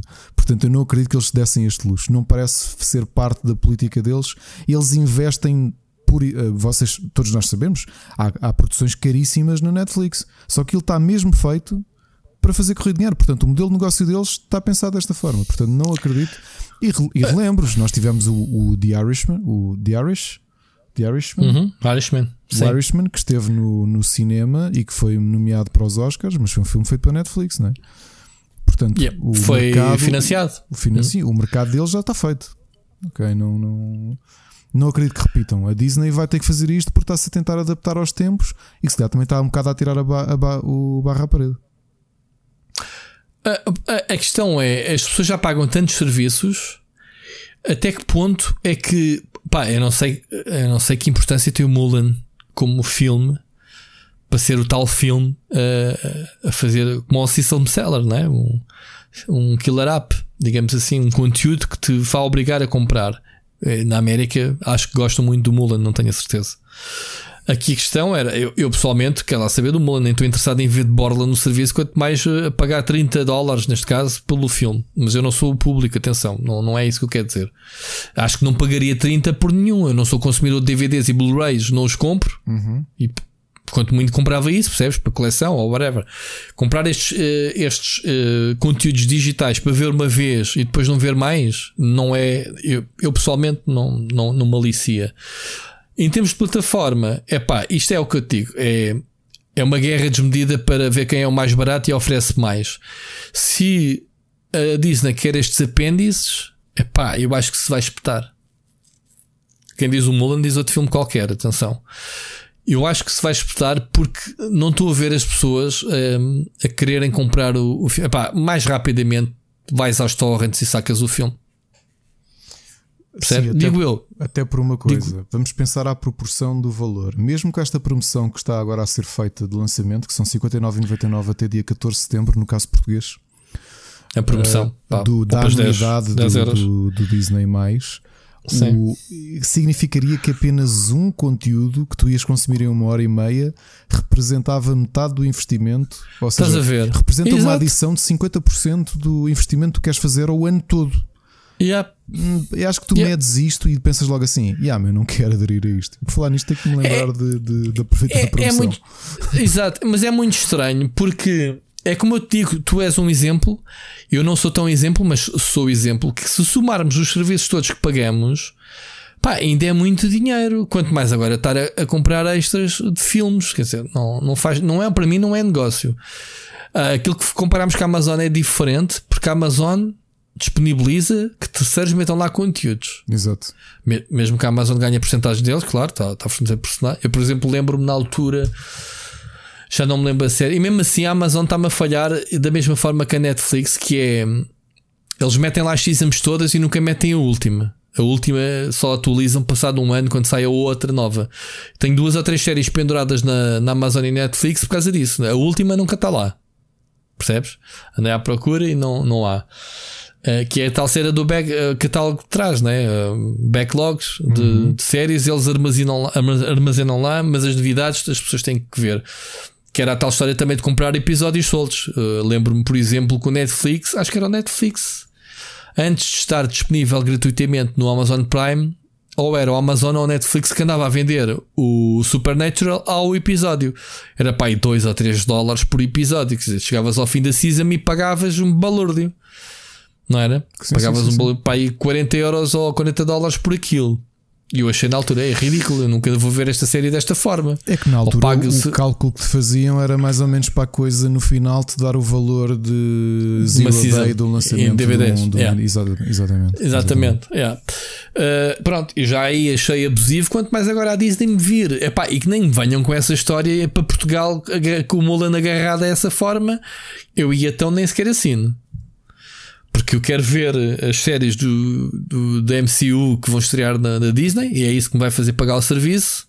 Não vou assinar a anuidade como tu estás a dizer que vais fazer, Ricardo, porque, porque é ver esta série às escondidas e, e desistir do serviço. Ou vou aproveitar o mês, vou ativar quando essas séries estiverem disponíveis, porque não estou interessado propriamente naquilo que a Disney tem para me oferecer, pelo menos para já. Ok? Tirando o Mandalorian, que eu já vi a primeira season sem, sem ter cá como tu sabes, o meu primo dos Estados Unidos através da, da VPN. Mas pronto. Uh, os argumentos têm que me fazer agarrar ao serviço. Por exemplo, eu, Amazon, também comecei como uh, para ver uma outra season. E o que é certo é que nunca mais larguei a, o serviço. Agora ando, ando, ando para ver se me também HBO. Pá, como tu, pá, isto tudo somado é muito dinheiro. Não vamos estar aqui com tretas de pagar 30 dólares por um filme, por amor de Deus. É pouco mais ou menos. Mas pronto. Olha, só se quando falávamos, para não me esquecer, acabei de subscrever o, o Disney Plus. Carregaste no botão. Carreguei. E meteste tu, já tinhas lá o, o, cartão de crédito isso? Não, acabei neste momento, enquanto falo, está a processar o seu pagamento. E. Pronto, cá está. João Machado, ah, lá, João Machado, o influencer. Exato. Ah? Aqui, não, aqui, oh, oh, oh, João, lamento, não, não, te, não te vou dar o crédito quando. Dou-te o crédito quando for. Aqui foi Falou-se na Mulan, falou-se na Mulan, o Ricardo foi logo subscrever. Não, Já compraste eu, o filme? Não, eu admito foi outra coisa. Foi quando caiu a ad no, no Facebook, eu assim, epá, pera lá. Desconto de desconto de 10 euros. Estávamos aqui a falar e de repente tiveste uma pub, quer dizer que alguém te está a ouvir, não é? Não, não, não, não. não. Porque isso eu acontece. já tinha tido a publicidade. Só que na altura, não, eu, epá, acho que ou estava na praia e aquilo caiu-me no, no Eu por acaso recebi o press release a semana passada sobre essa promoção e escrevi para o, para o Tech, por acaso. Não, não acompanhas o Tech? Temos pena. Não acompanho. Não sabes Sempre essas novidades. Acompanho às vezes. Por acaso podia-te ter dito, são 10 euritos no, 10 euros, é isso, na, na anuidade. Mas, mas foi o que eu disse, caiu-me no moral e eu na altura pensei, pá, tenho de tirar aqui um bocadinho para, para reservar isto, para, para subscrever. É pá, porque é um desconto, eu já te disse. Tu não te lembras que eu subscrevi o, o Amazon Quer dizer, Prime, andamos nós. Caiu andamos uma, nós a fazer. Sim, lembro. Caiu uma promoção a dizer assim: olha, 25 euros por ano, queres? Eu, sim, quero. Sim. Pronto, mas andamos nós aqui a fazer o nosso programa como combinámos com as sugestões e não sei o quê para ver se, se os canais chegam à frente para nos oferecer subscrições e, e tu, pumba, acabaste de pagar a anuidade. Portanto, tu és o influencer ao contrário, meu. Tu és Sim, aquele gajo que é malta, Disney é bem fixe, querem ver? Acabei de subscrever, Tunga, vejam só, façam como eu, Aliás, subscrevam oh, e paguem. Oh, tu há bocado disseste que a Microsoft também não chegou a oferecer, perguntou: Olha, vocês têm relembro-te, eu durante, logo só nos dois primeiros meses de, de pandemia, eu vendi sete subscrições de Game Pass, ok? Eu vendi hoje uma ao Bruno Fonseca, sabias? Não, não sabia. Então não é, não é que ele me veio com a conversa tipo: Olha, Rui, ainda não tive tempo de ver os teus vídeos. Ah, ah, sabes se há alguma demo do Flight Simulator para eu experimentar a ver se, se a minha máquina corre o jogo?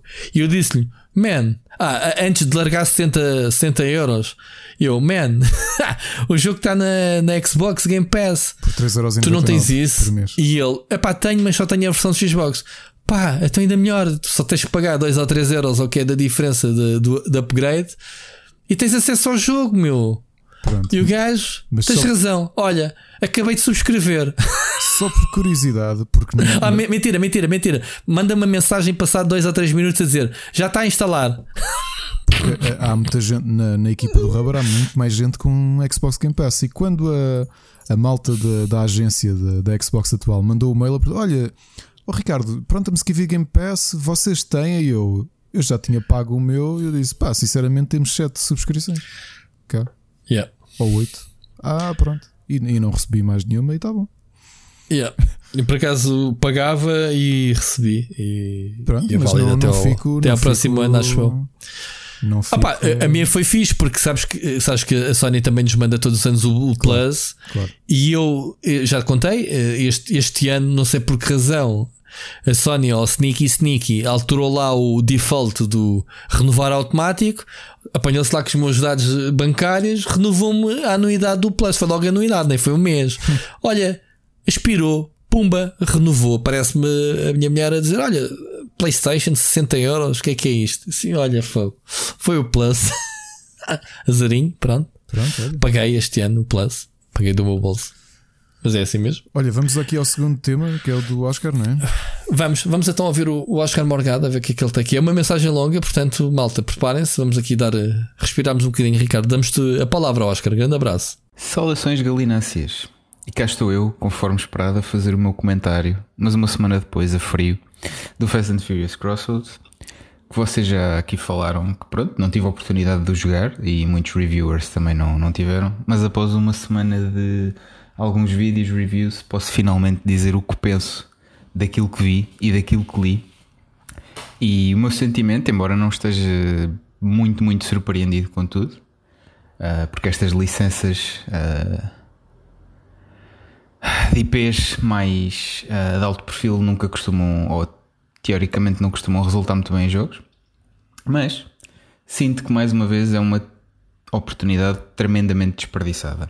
Uh, vendo que o jogo, em termos de execução técnica, está efetivamente muito aquém, uh, ou seja, coisas simples como uh, frames, a qualidade das texturas, uh, a linearidade do jogo, uh, algum voice acting talvez menos competente, profissional, enfim.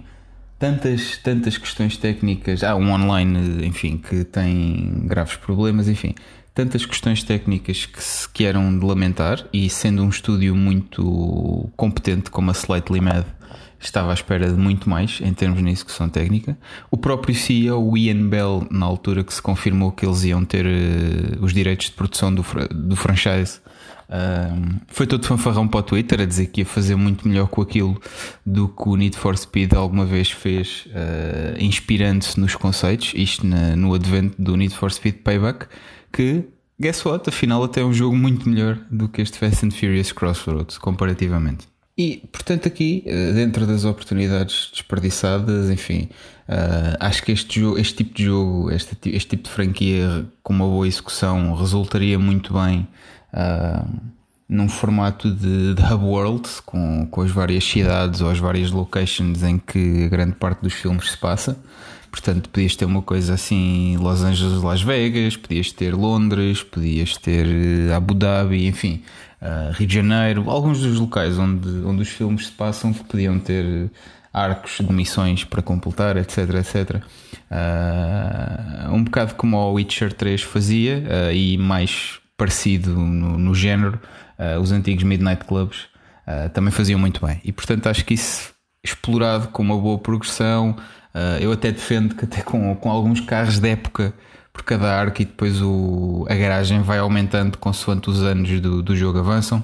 Portanto, enfim, isto no, na onda do, do, game design, claro que na execução técnica não sou, não sou perito, mas uh, há aqui alguns pontos que me deixam em graves interrogações, que é uh, eles estão quase a lançar o estúdio, o Project Cars 3, que é um AAA, que é o flagship de, do estúdio, e ao mesmo tempo estão ali a acabar de desenvolver este Fast, Fast and Furious Crossroads. Será que eles têm os recursos para fazer tudo isto?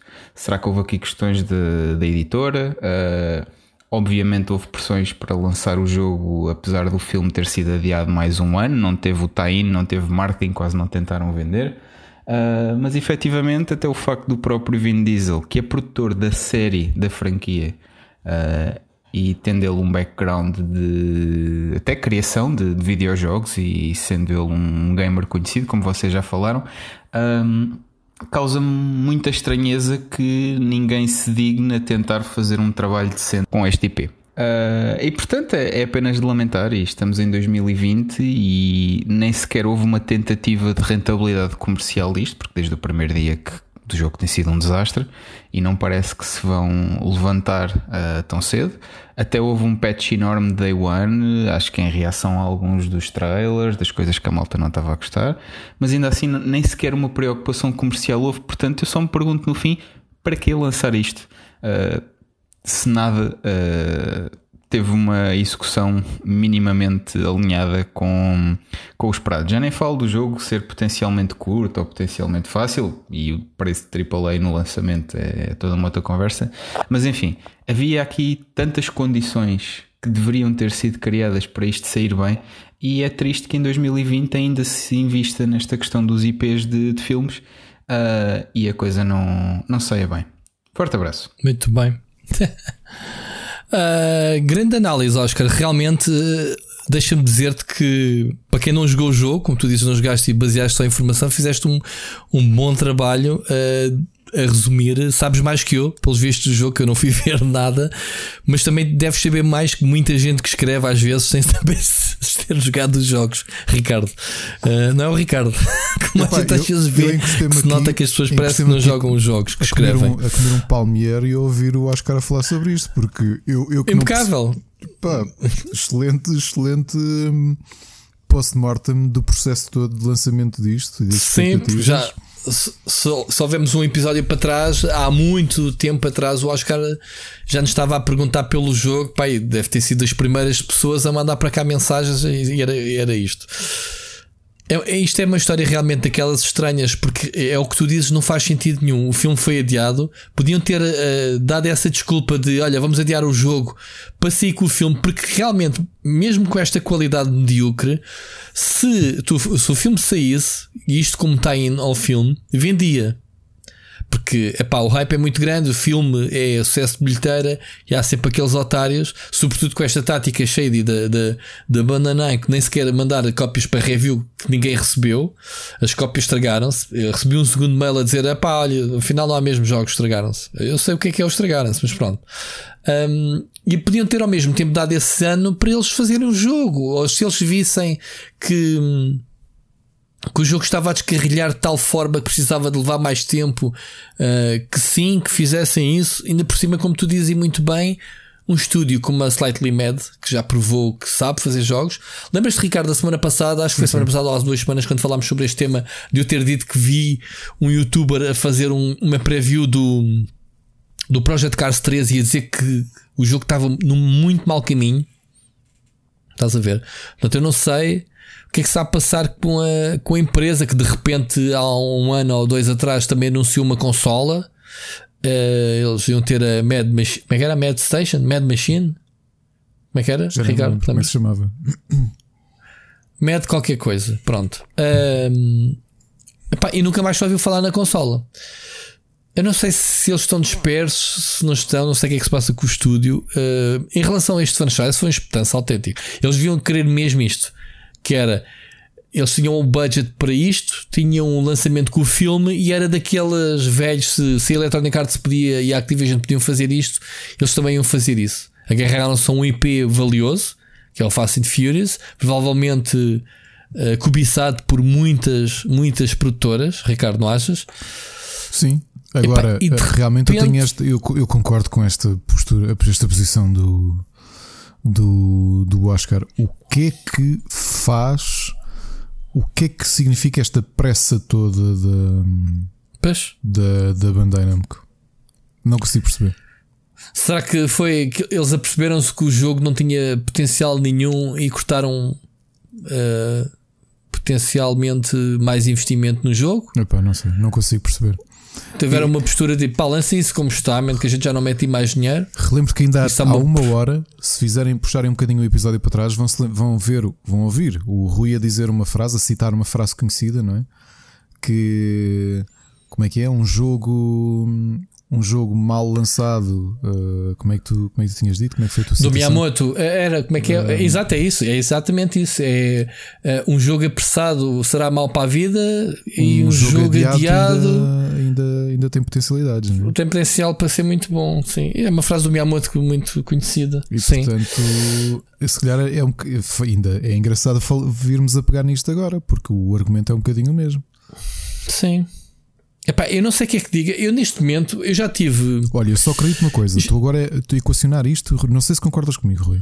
Com o atraso do Project Cars 3 sendo desenvolvido pelo mesmo, pelo mesmo estúdio, será que a Bandai Namco não pensou? O, o, a carne do assador deles está no Project Cars. Se eles adiassem o, o Fast and Furious, é, não faz sentido canibalizar vendas do outro. Não, faz, não, não, fa, não faz sentido, Ricardo. Porque para já são públicos distintos. Man, isto não vais vender.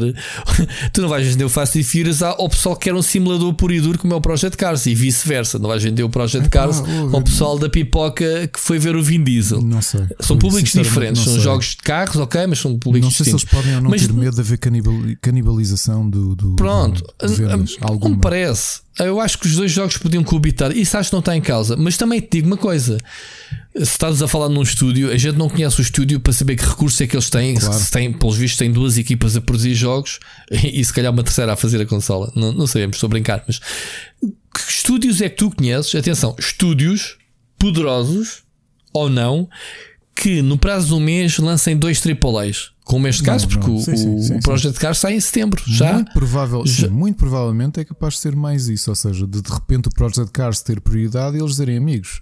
Vocês vão ter que redirecionar a malta que está a fazer isso para, para se chegarem já aqui à frente e ajudarem a terminar o, o Project Cars. Até deitam para o lixo um, um, jogo de uma licença como o Fast and Furious Quanto é que terá custado a licença a, a, aos respectivos? Não sei. Se calhar até fizeram. Olha, se calhar até pode não ter custado muito e foi naquela do amigos. Olha, é a percentagem de vendas. Se aquilo correu mal, olha, correu mal para todos. É, pai, não acredito que o Fast and Furious, que já é uma máquina de fazer dinheiro em Hollywood, é das principais franchises, apesar de tu não ter visto nenhum, mas tu sabes que isto vende que nem pãezinhos quentes, ok? Isto é um dos filmes que mais enche salas e, e se calhar é, é dos filmes que mais pipoca vende, que é o outro negócio dos cinemas, mais pipoca e Coca-Cola vende do que o Fast and Furious, não tenhas dúvidas, mano. Isto é o filme da pipoca pura e dura.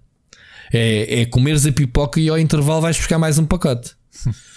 Estás a ver? O jogo, é pá, eu acredito que seja daqueles jogos que vende só pelo nome, mesmo sabendo que estão mal. Uh, não há críticas, eles anularam a crítica. Lembra-te que o jogo, passado dois ou três dias ter saído, ou melhor, na segunda-feira, quando gravámos o podcast, teve o fim de semana toda à venda, sexta, sábado e domingo. Na segunda-feira, na Metacritic, só havia, penso eu, que uma review que nem sequer tens de ter quatro reviews mínimas para, para teres o tal, o tal média. Tínhamos Aí, aí sim nem acredito que seja review bomb. Tínhamos, acho eu mesmo, o pessoal enganado genuinamente a dar mais reviews ao, ao jogo, nota 2 e 3 e não sei o quê. Se for só Steam, porque aí precisas ter comprado o jogo e teres, eh, obviamente, jogado horas para poderes fazer review.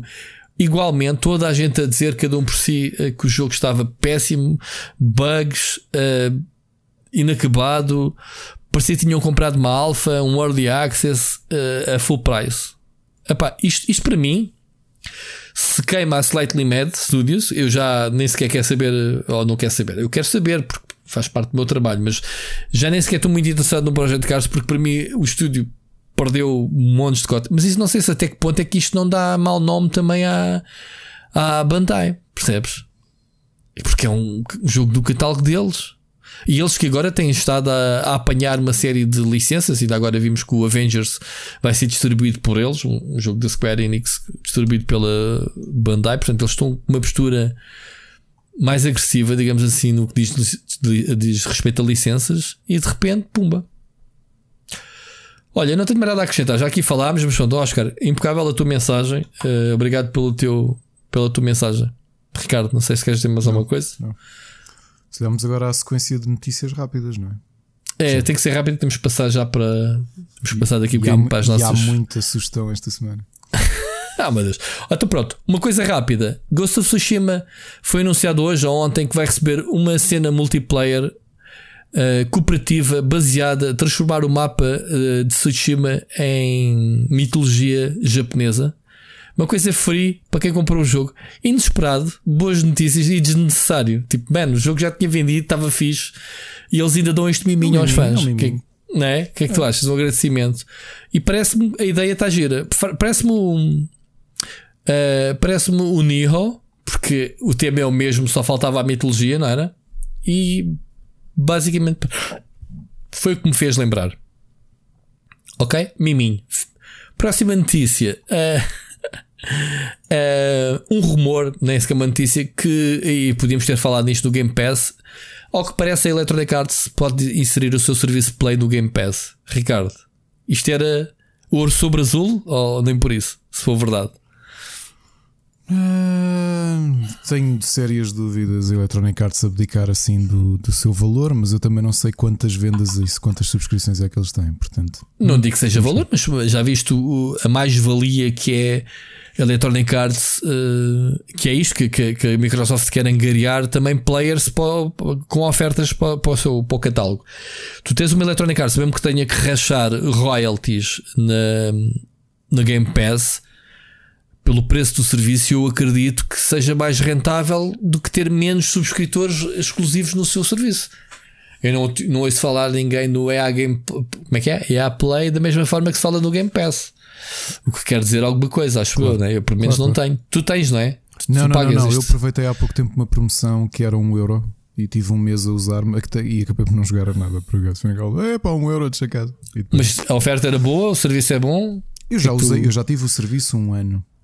Sim, uh, então? Continuo a achar que se fores daquelas pessoas que compra pelo menos um jogo AAA da, da Electronic Arts, por exemplo, FIFA, eu acho que o serviço já, já se paga assim mesmo.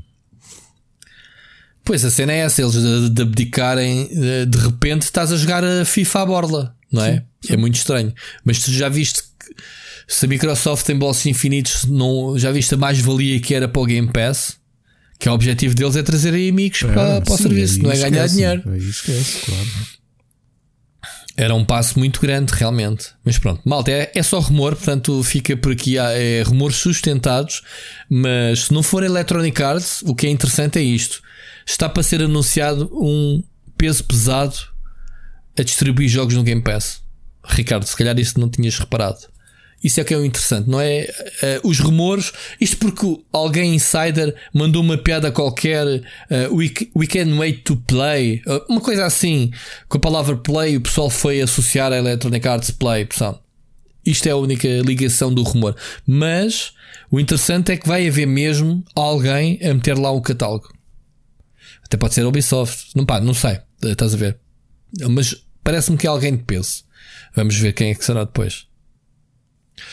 Por fim, tu tens aí tu uma de DC. É, há devemos estar aqui com alguns problemas na divisão de banda desenhada da DC. Ironicamente, uma ou duas semanas depois de estarmos aqui a falar do estado da Warner Brothers enquanto companhia, de surpresa, o mundo dos, do, do, de quem acompanha mensalmente o, as, as séries de banda desenhada percebeu que Uh, o número de cancelamentos das séries da DC é mesmo muito, muito, muito grande. Sobrevivem, obviamente, as séries do, do as séries relacionadas com o Batman e Super-Homem, mas muita, muita coisa foi cancelada. Estamos a falar de Teen Titans, Young Justice, Suicide Squad, Hawkman, uh, John PD. Constantine Hellblazer. Uh, Metal Isso. Man, muita coisa cancelada. Muita coisa, né? Muito boas séries que, que, que, de repente, olha, amigos, este, aquele número que vocês compraram foi o último. Isto acompanhado de uma série de, de despedimentos uh, na estrutura da DC. Estamos a falar de muitos despedimentos de, de, de, trabalhadores da aplicação DC, DC Comics Universe e do serviço deles de, de colecionáveis que foi completamente fechado. O, o, DC Direct foi, foi mesmo terminado. Portanto, era aqui um serviço que existia que entretanto foi, foi terminado. Portanto, há aqui grandes problemas na, no universo DC. Por outro lado, estamos a falar de sagas, sagas que são canceladas é a meio, é digamos assim, não é? Tristeza. A realidade é que não me espanta. Eu, eu, disse que tentei ler algumas coisas recentemente, nos últimos meses, e, e, eu acho que eles perderam por completo o norte. Também acho o mesmo da Marvel, só que a Marvel tem uma coisa a favor deles. É que, como tem a, o, o universo cinematográfico a, a apoiar, acabam por conseguir aguentar as coisas porque a banda desenhada neste momento é uma espécie de tie-in com ou inspiração. Não, ou, não foste tu que disseste que, que não são os filmes que são uh, inspirados é, na banda desenhada, mas é ao contrário. Ao contrário, é? já começa demasiado a acontecer isso. O, o, o que está forte na Ou seja, eles já estão a preparar na banda desenhada a cabinha pós filmes, não é? É um bocado isso, não quer dizer que seja decalcado, mas notas que as decisões de personagens que têm destaque nos filmes são exatamente aqueles que vão, que vão ganhando peso na banda desenhada, que era uma coisa que há uns anos seria impensável. E isto também representa uma coisa, e se de, de, repete aqui se puderes, quando dizias que o, era o que? O perfil de, de, do oficial da Marvel que tem não sei quantos milhões de seguidores estavam uhum. com o Adam ah, Kubert. Sim, um, sim estava a dizer, estava a dizer em off ou estava a dizer em on, já nem me lembro. É, foi off, foi off. E o Joe ah, estavam a apresentar sim. bandas desenhadas novas, não é? E tinham o quê? Yeah. Cento e tal pessoas, não é? Cento e tal pessoas a ver a live stream. E, e eu entrei, porque entrei no YouTube e estava a Marvel, olha, a Marvel está em live, vou ver, fixe. O quê? Cento e tal pessoas estes nomes, eu conheço estes nomes, não sou o conhecedor, mas o Quesada e não sei o que, pá, estes gajos são importantes. Estão a apresentar novas bandas desenhada, cento e tal pessoas a ver, um canal que tem 10 milhões de subscritores. Pronto, se calhar é isso. É banda, achas que a banda desenhada está na, na, nas ruas da amargura neste momento? Ou, ou como Sim, é que é? perdeu muito, perdeu muito. Eu, eu, novamente, eu acho que, que, a Marvel ainda se vai aguentando porque também recebeu um boostzinho de interesse de malta que segue o universo e que se dá vai comprando umas revistas. Mas, mas que é que, mas que é que isso significa? Que de repente Spider-Man, Capitão Américas, Batmans e afins simplesmente deixam de existir? Porque sim, eles cancelam? Não, não há ninguém que pegue não, nisso, eles não querem não. vender ao mesmo tempo? Eu acho que esses vão sempre, esses grandes vão sempre existir. Agora, o universo como tu os conhecias, como tu consumiste da Abril, em que havia espaço para para muitos heróis e muitas histórias diferentes, é que se dá começa, começa a, a ser mais curto porque as vendas não justificam, porque se calhar o consumidor, que é a malta da nossa idade, já está com um bocadinho, está com falta de paciência para, para E eu pensava voltar, eu estou cheio de vontade de começar. Pá, e Não, só e que, a Rui, propósito sabes dessa é live de ontem, sa- Sabes onde é que estão os consumidores de, de mais velhos? Eu acho que estão a ir para as histórias da Dark Horse e da Image, essas coisas todas. Que são mas histórias. estás a ver aquilo. Já falámos sobre isto aqui, estou a ter um déjà vu. Eu já te perguntei, Ricardo, onde é que está os serviços da Netflix da banda desenhada? Eu assinava. Há algum? Ah, ah, a DC e a Marvel L- têm. Ah, tem dos universos, mas não, tem um, não há uma entidade independente que, que Hum, aglomere isso tudo. Acho que não. não Mesmo pá, aqueles tipos do cor, mas comic, Comicology, ou o que é que era, Não sei. Não sei o que, que é também que se paga uma subscrição. Sinceramente. Se, malta que nos está a ouvir, se alguém conhecer um serviço ou que hajam serviços pagos, obviamente, de acesso a banda desenhada, que me digam. Eu estou interessado, muito sinceramente, em fazer uma subscrição. Atenção, digital, não estou para encher a casa outra vez cheio de papelada de, de revistas, mas digital eh, gostava muito. Até, até era, era homenzinho para comprar um tablet só para consumir isso.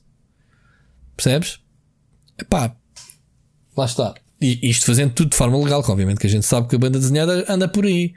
Mas não é isso que eu quero. Lembras-te eu te falar uma vez que, que havia tipos ilegalmente que, que, organizavam torrents de bandas desenhadas eh, por hum, Por cronologia de leitura? Esse tipo de coisas legais.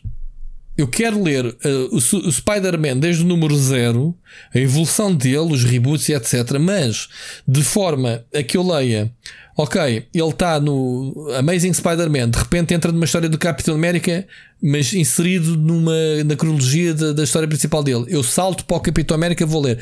Depois há umas Secret Wars que é um evento paralelo. Eu vou para o evento.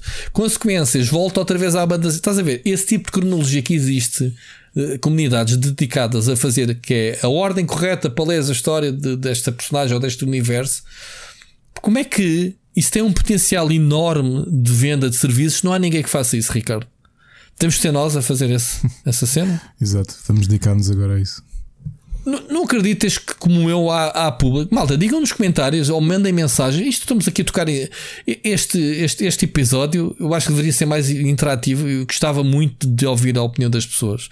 Infelizmente, eh, há muita gente a ouvir-nos, mas eh, a comentar às vezes é quase sempre os mesmos. Mas estás a perceber o que eu estou a dizer, Tô, Ricardo? tô, tô. Mas estás a pensar Como num é que- serviço agregador? Eu não sei se será assim tão fácil. Mesmo que fosse um para a Marvel, um para a DC. Não, isso existem, isso eu sei que existem. Mas eu quero, eu quero, opá, eu outro dia tu indicaste-me, eu estive a ver na Marvel à procura, tu disse, ah, eles têm, agora tem muita coisa digital. Epá, eu fui à procura e não tinham nada. Ou então se tem, é porque eu não estava registado, ou porque não estava a pagar, ou porque whatever. Ou seja, eu antes de pagar quero ver a montra, quero ver o que é que lá tem, não é? E não vi. Lembras-te de falarmos nisso? e Eu, andei lá a picar e, e não me agradou nada ao serviço. Se calhar procurei mal, não sei. Mas só malta, se conheceram, digam. Digam nos comentários, digam, digam uma mensagem, whatever. Não sei, Ricardo, mas olha, tenho pena deles estarem a passar um mau bocado. Não sei se é temporário por causa disto de Covid. Mas lá está. É- Eles continuam agarrados ao papel, pá. Não achas que, já, que a banda desenhada já não devia de. Mas já existe banda desenhada exclusiva para digital, que até é feita ah, ao baixo, portanto tem pranchas horizontais. Mas é oferta paralela, meu. tem. Não achas que é oferta paralela? Não é o, não é o Filamilon, não é. eh, o Spider-Man agora é digital only. Epá, Estás a ver o que eu estou a dizer? Eu estou em muitos grupos de colecionadores portugueses e continua a haver muita gente religiosamente com as suas subscrições a ir buscar às lojas portuguesas que recebem dia X e eles já, já têm lá aquilo tudo pago e seguem aquelas Mas, ó. Ricardo, se tu estás a dizer que, que- que isso deixou de ser eh, lucrativo e, e- e simplesmente eh, eh, universos estão a ser cancelados, Não então antes é de o- Não tens é cancelarem. o mesmo número de compradores que existia nos anos 90, em que tu, se calhar, juntavas o teu dinheirinho todo, o pouco dinheiro que tu Sim. tinhas para consumir tudo o que Era. havia de banda desenhada. eu fiz é? isso, eu fiz isso, claro. Também eu. Fiz Também isso. eu fazia. Ah. E como tu e como eu, eu vejo que houve muita gente assim. Que pá, tudo o que saía, Marvel, DC, Disney, se for preciso, juntavas. Ah, Se calhar pá, mas, gastavas, gastavas dois contos por mês a comprar tudo o que saía. Mas eu fazia isso. O- Já te falei do Batman, com o Bane, quando partiu a espinha, Uhum. o Morte Super-Homem, essa fase. Ahm, aqui a questão é: eu tive muitos anos fora e quero voltar a ler. E não sei por onde começar. Não sei porque, porque eu não quero começar a ler só porque sim. Quero apanhar para trás. Onde é que eu posso ser? Não, não vou comprar anos e anos de banda desenhada, andar à procura nas lojas em segunda mão claro. só para começar a ler. Eu quero as coisas, estamos na era digital. Portanto, eu quero começar já. Quero saber onde. E porque é que destes anos todos se posso estar a dizer errado, porque é que a DC e a Marvel não têm ainda o seu catálogo todo digital. Pá, é, é pegar na porcaria das pranchas que vão para a gráfica e adaptar ao digital. Fazerem uma base de dados, mesmo que não, não tenham negócio ainda, possam ter no futuro. Sendo que era aquilo que tu Eles... dizias há bocado, houve grupos de que pronto, legalmente são considerados pirataria, que era a malta dos grupos de comic preservation, que têm feito claro. um esforço grande, inclusive editoras que já faliram e que já não existem, de Olha, obrigado. A digitalizar e a partilhar tudo o que existe. Claro, mas eu não quero estar a sacar coisas, meu. Percebes a diferença? Eu também. Epá, vamos lá falar isto como deve ser. Eu podia ver os filmes que saem na Netflix e as séries claro. sacar. Exato, exato. Da Amazon, da Disney. Mas tu queres apoiar Epá, o, o... Eu, além de querer apoiar, quero a acessibilidade. Eu não Exatamente. quero ter trabalho, porque eu claro. tenho capacidade financeira para pagar para não ter trabalho. Que é a diferença de um adulto para um jovem. O jovem eh, tem tempo, não é? E não tem dinheiro. Ora, tem tempo para andar a vasculhar a internet à procura nos grupos, não sei o que, onde é que estão as coisas, não é? Jogos, filmes, banda desenhada. Bem, eu neste momento consumo zero, e isto muito honestamente, devo estar a consumir zero de coisas da net. Tudo o que eu tenho está nos serviços que eu pago. E nas coisas que eu recebo, no caso dos jogos, percebes? Claro. E eu quero continuar a manter-me. Não quero, não quero é como aquela história, epá, já que não há legal, vou pelo ilegal. Não há, então ofereçam. Mas eu nem sequer quero. Portanto, eu ando há anos para voltar à banda desenhada. E tu lembra-te quando a, quando a Goody eh, esteve para lançar a, a, a, Marvel, eu fiz montes destas perguntas ao Catarina, tipo, man, tu estás a lançar estas aventuras, até ir para trás, o que, quando é que eu vejo? Ninguém me sabia responder.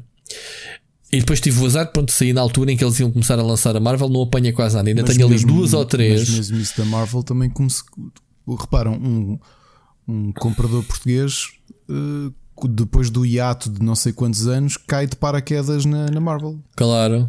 Claro. Uma coisa, foi, é eles... uma coisa foi aquilo que nós vivemos, que foi tu tinhas um histórico de 15 anos ou 20 anos de Abril Morumbi, quando a Abril contra o jornal pega na coisa, Sim. está simplesmente a continuar, foi de um mês para o outro, continuaste não sentiste que perdeste anos de história e que não estás a perceber o que é que está a acontecer. Foi, foi smooth. Mas, oh, oh, Ricardo, eu aqui há uns anos atrás, há uns anos valentes, eu saquei isso que te disse, essas cronologias do Spider-Man e do Batman, penso eu.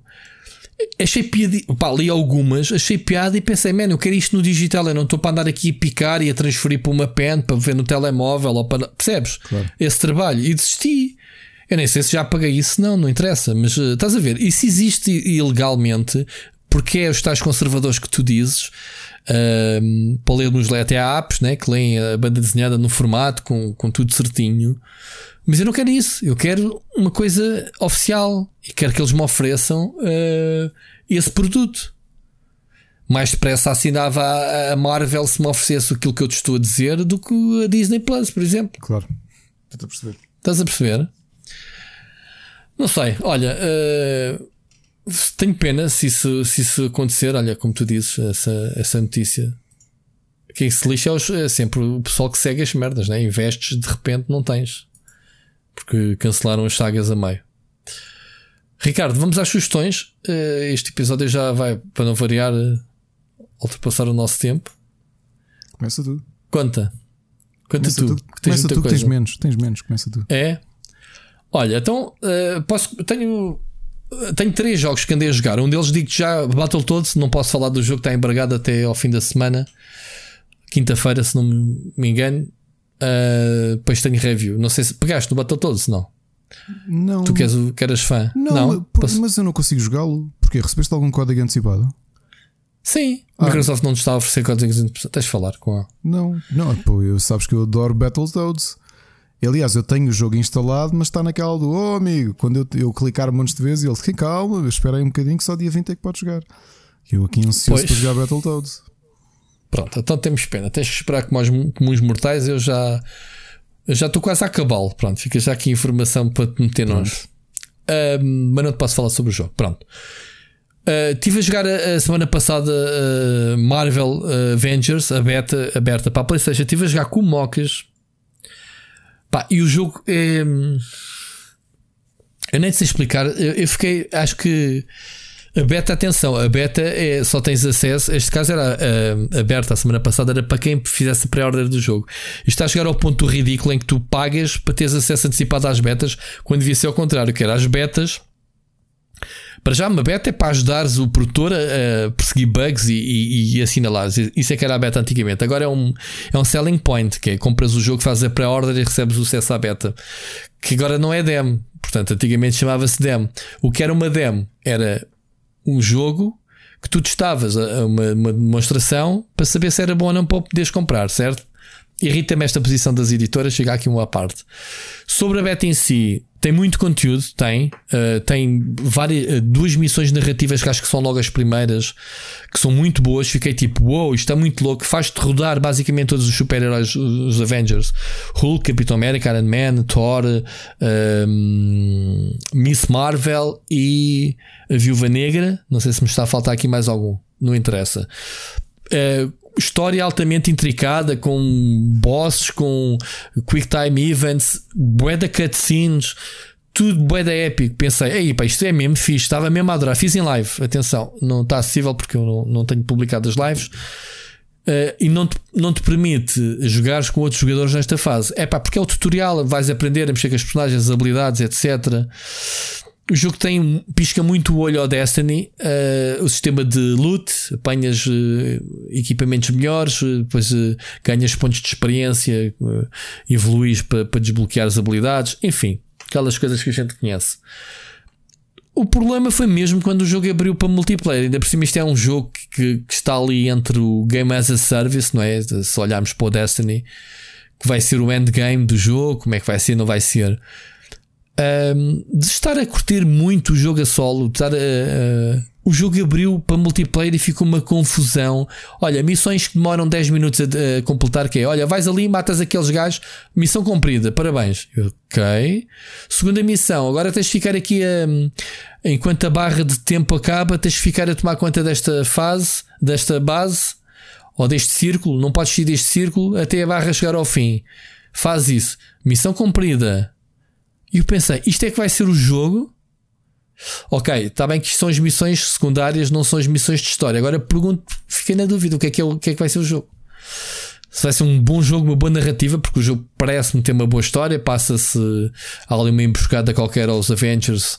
Eles uh, são um bocadinho como a guerra secreta, como, a, como é que é? Como o que? O Secret Wars? Guerra Civil. O, uma guerra War, civil. War, Pronto, que eles ficam tipo meios vilões e não sei o quê, eles aqui desbandam e o jogo depois passa 5 anos depois desse evento e basicamente cada um está para o seu lado e é isso que vais que vais explorar, digamos assim. Um, tanto que a Miss Marvel chama-se que Kamala? Como é que se chama-se? Kamala Harris. Kamala Harris, Kamala Harris é a nova.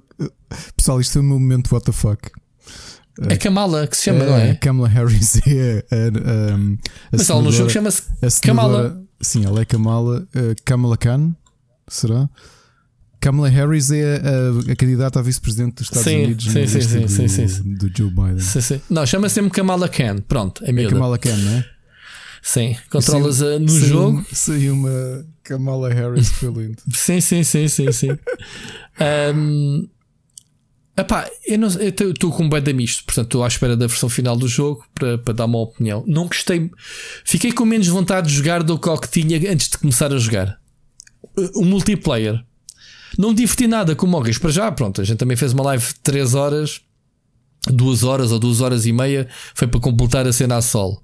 Que estava a gostar, atenção. Depois, quando nos juntámos, foi uma desilusão tão grande que a gente pensou, man, eu não me apetece fazer mais este tipo de missões, bastam-me duas missões para me dizerem que estas missões são uma bosta de encher. Agora, se o jogo, um, as missões, as missões eh, de história dar, vai dar para jogar cooperativo, não ficou patente, porque na, nesta versão não deu para ele entrar.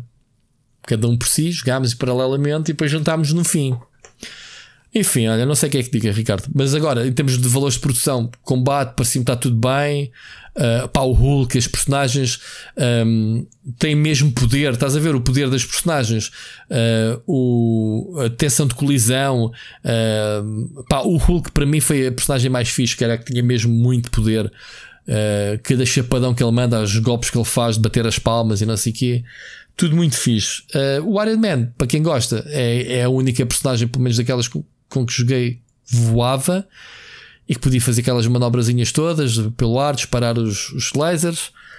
Uh, o Capitão América também se joga bem uh, com o escudo, pá, também estava fixe. Epá, eu acho que as personagens estão todas muito loucas. O que achei esquisito na multiplayer é a confusão do caraças, porque é um jogo de, porrada. Basicamente, eu estava ali a esmagar botão, I don't give a shit. Molhadas de gás para cima de ti, cumprir os objetivos básicos, nem sequer era história, eram missões de grind ou de que é que seja, daquelas missões temporárias que vão sempre caindo. Portanto, eu não sei. E depois havia uma sala de treinos também, tipo X-Men, para fazer umas missões de treino qualquer maradas. Portanto, estou com muito misto de, do que é que vai ser. Isto não é, obviamente, uma review, atenção, uma avaliação, mas é, é, é um hands-on, pronto, aquilo que eu achei. Nem sequer fiquei com vontade de fazer nenhum vídeo para falar sobre o jogo, porque, pá, fiquei mesmo, olha, quando o jogo sair, fim do mês, logo se vê. Por fim, e tu não me tens ouvido falar mais nada, tenho jogado Flight Simulator um, na ótica do Noob. Eu hoje editei dois vídeos, tenho editado todos os vídeos todas as semanas de viagenzinhas. Pá, isto para mim, o Flight Simulator, é o único jogo next gen que existe, Ricardo. Não há. Este também recebi código antecipado, não recebeste? Esse esqueci de responder. Ah, então pronto, não respondeste um, não levaste o outro, pumba. Bem feito. Estou um, a brincar. um, o Flight Simulator é um jogo next gen. Eu não tenho qualquer ligação, sempre me fez confusão simuladores de aviões, sempre fugi a pé juntos daqueles. Lembras da época dourada da Microprose? Sempre fugi dos F-16, de todos os. Pá, a única coisa que eu curtia mesmo era simuladores de naves, os, os X-Wings vs TIE Fighter, o Descent, o Free Space, whatever, o Wing Commander. Isso era a minha onda. Mais arcade, mais, mais story, não sei o quê. Simuladores por e duros, eu sempre fugi. O meu sogro era muito fã. Ofereci um joystick muito bom da Microsoft na altura ao meu sogro que eu tinha. Comprei na altura e depois ofereci-lhe. Para ele poder jogar o Flight Simulator X. E entretanto ele deixou de casar com a tua mulher, não foi? Ele deixou-me casar e pronto. E ele hoje veio cá a casa, man, eu até estava a trabalhar. Ele teve um quarto de hora a partir da minha cabeça dos erros que eu fiz nos meus vídeos. E eu a tentar explicar, man, aquilo era mesmo o vídeo da ótica de gajo que nunca tinha jogado, pegar no avião, ah, mas faltou-te dar as instruções, uh, os check-ins, coisas que tu podes simplesmente dizer ao computador para fazer por ti. Portanto, o jogo está muito escalável em termos de dificuldade de acesso. Podes meter as ajudas todas, podes uh, uma série de processos de, de antes de levantares voo de dizeres ao computador para fazer automaticamente e tu só tens que destravar o avião, levantar voo, aterrar, manobrar para onde queres. E foi isso que eu fiz. E diverti-me à brava só a descobrir landmarks, andar por Lisboa, andei por, uh, pelo Rio de Janeiro. Foi um vídeo que ainda, nesta altura que ainda não publiquei. Fui à Madeira, estive a, a passear pela Madeira e é uma sensação brutal. Quando eu digo que isto é o único jogo next gen que existe, é o único jogo que existe que está a ser alimentado por cloud computing. Uhum. E é uma sensação incrível. Para já o jogo obriga-te a ter pá, 200 GB no, no, disco. É uma coisa bruta. E isso é só o início. Porque o jogo está todo cartografado, o globo está todo, a mal ou a bem, uh, tudo aquilo que existe no Bing existe no jogo. O jogo é alimentado pelo Bing. Depois há uma empresa chamada BlackShark.ea, EA de inteligência artificial, EA ou AI, neste caso, uh, Artificial Intelligence, que pegou, que, que é especialista em, em transformar uh, mapas 2D em 3D, com, com, com texturas, com volume, e eles fizeram esse trabalho no jogo. Pegaram no Bing e basicamente, upa, vitaminaram os edifícios e os landmarks. Nem todos os. Portugal, por exemplo, não está muito presente no Bing, sofreu com isso, portanto, vais, a, vais ao Cristo Rei e está lá uma torre não está lá o Cristo Rei. Mas se fores ao Brasil, por exemplo, vês lá o Cristo uh, Redentor, pá, espetacular, até te vem uma lágrima tão real que aquilo está. O jogo tem gráfico do caraças, eu posso dizer que joguei a, a 4K, comecei em high, com melindrado, e depois no último vídeo que eu gravei que ainda vou publicar este do Rio de Janeiro, uh, puxei para o Ultra a ver se o computador se portava bem e pelos vistos portou-se. É um jogo super exigente, mas ao mesmo tempo muito escalável, percebes? Tu podes filtrar aquilo que queres, o grau de realismo, de profundidade dos cenários, das texturas, etc. Mas é aquilo que eu te estava a dizer, é um jogo que vive muito do, da ligação online. Tu não das conta, tu tens alguns loadings grandes ao início. Sim, tens. Uh, jogo para entrar estás para aí 5 minutos até ir ao menu. O loading inicial é muito grande, mas depois carrega relativamente rápido, 2 minutos. Vale. Rápido para um jogo que é, porque a partir do momento em que metes em cima de um avião, podes dar a volta ao mundo se tiveres tempo para isso, porque há um modo como eu fiz que é de, de, de combustível infinito e tu vais curtir. Percebes? Se vais para chorra, metes aquilo uh, e vais, e o jogo está-te ali a, o planeta a debulhar à tua frente.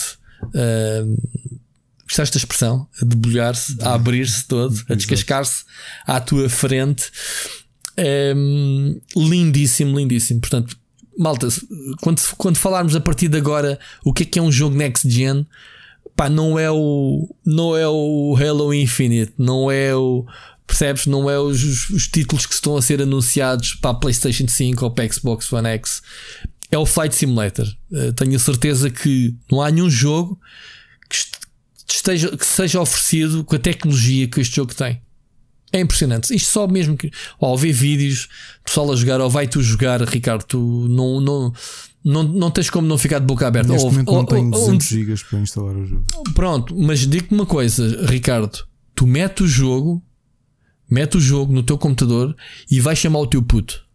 E tu vais vê-lo de boca aberta.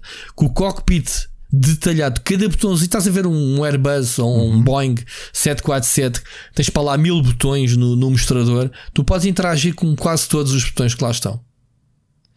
Carregar, tu, tu carregas em botões, pá, se calhar alguns até estão lá só para, para fazer barulho. Acredito eu. Portanto, há uns que depois vim, que eu carreguei e vim descobrir que eram os flaps. Pronto, só para menores. Mas há lá muita coisa que tu tens desde sintonizares rádio, desde teres que mandar as instruções para, para a rádio a dizer: Olha, preciso de autorização para aterrar. Se quiseres controlar essa cena toda, tu podes. Está do caraças, mano. Está um trabalho da, da Ozob, dos franceses da Ozob, que começou com uma brincadeira que eles fizeram para o HoloLens, não sei se sabias. Eles fizeram uma pequena tech demo para o HoloLens de realidade aumentada que calhou o Phil Spencer experimentar e dizer: Não, amigos, vocês vão levar a licença do Flight Simulator e vocês vão fazer um jogo a partir disto. Eles usavam um bocadinho a cartografia do Bing, brincaram com o mapa. E o Phil Spencer ficou surpreendido e disse: Não, meu, vocês vão fazer o próximo Flight Simulator. Saiu-lhes a taluda. Portanto, vais ver, Ricardo. Vê a crítica, o que é que tem dito sobre o jogo. Eu acho que já vi para aí. Deixa-me entrar. Vi pelo menos o IGN, tinha-lhe dado 100. Achei piada ter sido headline. Pronto, o IGN é o que é. Uh, IGN americana, atenção. Mas já agora, só para completar aqui o comentário, cá está. O Flight Simulator está no Metacritic com pontuação média de 93. Portanto, isto quer dizer alguma coisa. Só por curiosidade, já que é o Flight Simulator, o IGN ao dar 100 não, não referiu que tinha demasiada água, pois não? Eu não li sequer. Eh, eh, eu soube que deu 100, sabes porquê? Porque eu, eu sou subscritor do canal deles, eh, do, do americano no YouTube, e ele ontem estava a fazer, olha, igual à Marvel, também estavam o IGN a fazer live do Flight Simulator, uhum. e o título da live era Acompanhe o nosso editor que deu 100 ao Flight Simulator. Uh, para explicar porque é que deu 100 ou, ou, para mostrar porque é que o jogo vale 100, uma coisa qualquer assim no título. Foi, e nem sequer foi ao site ver eh, a nota. Okay. Mas eh, não, não é difícil. Guardian deu 100, uh, Videogame CVGS deu 100, o IGN deu 100. Depois a partir daí o resto da malta deu-lhe toda 90 na defensiva. Epá, o jogo o jogo está feito para ao simulador se quiserem chamar para pessoas que nunca pegaram. A minha primeiro contacto com o vídeo, com o vídeo, com o jogo, sabes o que é que foi, Ricardo? Okay assumi, eu não sei jogar esta cena, vou ligar as ajudas, quero ter o controle da, do avião. Foi logo Lisboa-Porto, Boeing 747, logo o maior que eles lá tinham. E fui, levantei voo, fiz a viagem toda, aterrei, que as ajudas aterrei em piloto automático. Mentira que o gajo até se espatou lá com as casas, o piloto automático, vergonhoso, pior que eu. Um, o jogo não tem um sistema de detecção de colisão como deve ser. Passas por alguns edifícios e árvores e não, não acontece nada das duas umas. Ou eles não estão interessados na colisão em resultado daquilo que aconteceu no 11 de setembro, uhum. das explosões e do, dos, das simulações e das piadas que agora se possam fazer outra vez por causa disso, porque se diz que os terroristas treinaram no Flight Simulator uh, a pilotagem dos aviões. Por outro lado, eu acho que é uma coisa técnica que aquilo está a ser gerado tudo automaticamente. Se tudo tivesse solidez, cada árvorezinha tivesse solidez, etc., acho que o jogo epá, ia ser bem pesado. Ia ser Ainda uma coisa mais. completamente. Yeah, se já é, ainda ia ser mais. E é isto, Ricardo. Depois a disseste que era coisa pouca, olha, tomei-te o teu tempo todo, quase. Conta. Vamos passar para ti. Olha, Mas espero tenho... que tu jogues isto com o teu puto, atenção, hein? Uhum. É tu vais depois dizer: é olha, provável. joguei com o meu puto e o puto ficou de boca aberta a olhar para os aviões. É que os modelos dos aviões são tão bonitos, tanto por dentro como por fora, porque depois podes meter na terceira pessoa e rodares a câmara toda. Tens eh, ciclos noite e dia em tempo real, tens uh, condições meteorológicas uh, associadas às, uh, aos serviços online de meteorologia. o primeiro vídeo que eu gravei sem querer foi à noite porque eu estava a jogar de noite. Tu podes mudar o relógio, mas o jogo pode te buscar. Se estiveres, por exemplo, a passar nos Açores com o avião, se lá estiver a chover na realidade, o jogo vai te buscar essa informação. Estás a ver? Pá, tem. Pá, next gen, Ricardo, next gen. Siga. Olha, eu tenho uma série de indies que. que hum, que joguei. O, o que eu mais gostei, um dos que eu mais gostei esta semana é um jogo chamado There Is No Game Wrong Dimension. Só nomes estranhos, tu. Que é um. Eu vou-lhe chamar uma aventura point and click, apesar de não ser uma aventura point and click. Isto é o jogo mais meta, um dos jogos mais meta que eu já joguei. Porque tu começas e o narrador está-te a dizer: Man, olha, lamento, compraste isto, gastaste dinheiro, mas nós não chegámos a fazer jogo. Só tens o título: There is no game. Estás a ver? Pá, agora isto é baseado num jogo que teve muito sucesso de Flash, se bem me lembro do início da Foi feito pelo passada. Isaac Sanches ou não? Eu, eu na altura pensei, isto parece um jogo do Isaac, mas ele não, o Isaac nunca faria uma coisa com este nível de humor, não é o espírito dele. É, uhum. este, aquilo, isto é quase uma paródia, mas depois tens, tens desafio. E, pá, e então eu, tu começas a carregar no título e ele, pá, para quieto, olha, só uma coisa, não faças a refund porque nós precisamos de comer, pá, não fizemos o jogo, mas olha, pá, aguenta, está a bronca. E tu começas a ver que cada coisa que tu fazes, aquilo é um puzzle. Microtransações. E são microtransações, precisas de dinheiro para ativar a pausa e Por exemplo, começas não? a bater no There is no game e, e reparas que entretanto uh, aquilo tem uma. O letreiro está pendurado por uma corda e ele diz: pá, então vamos jogar pedra, papel, tesoura, vá só para te entreter, já que gastaste. Ah, não. O primeiro é com arcanoide. Cai uma letra e de repente estás a empurrar o ponto do, do I, do There is no game, tipo Arcanoid a destruir as outras letras todas e ele, pá, está quieto, isso não me trabalho fazer isto, foi tudo o que eu fiz no jogo, não destruas esta porcaria.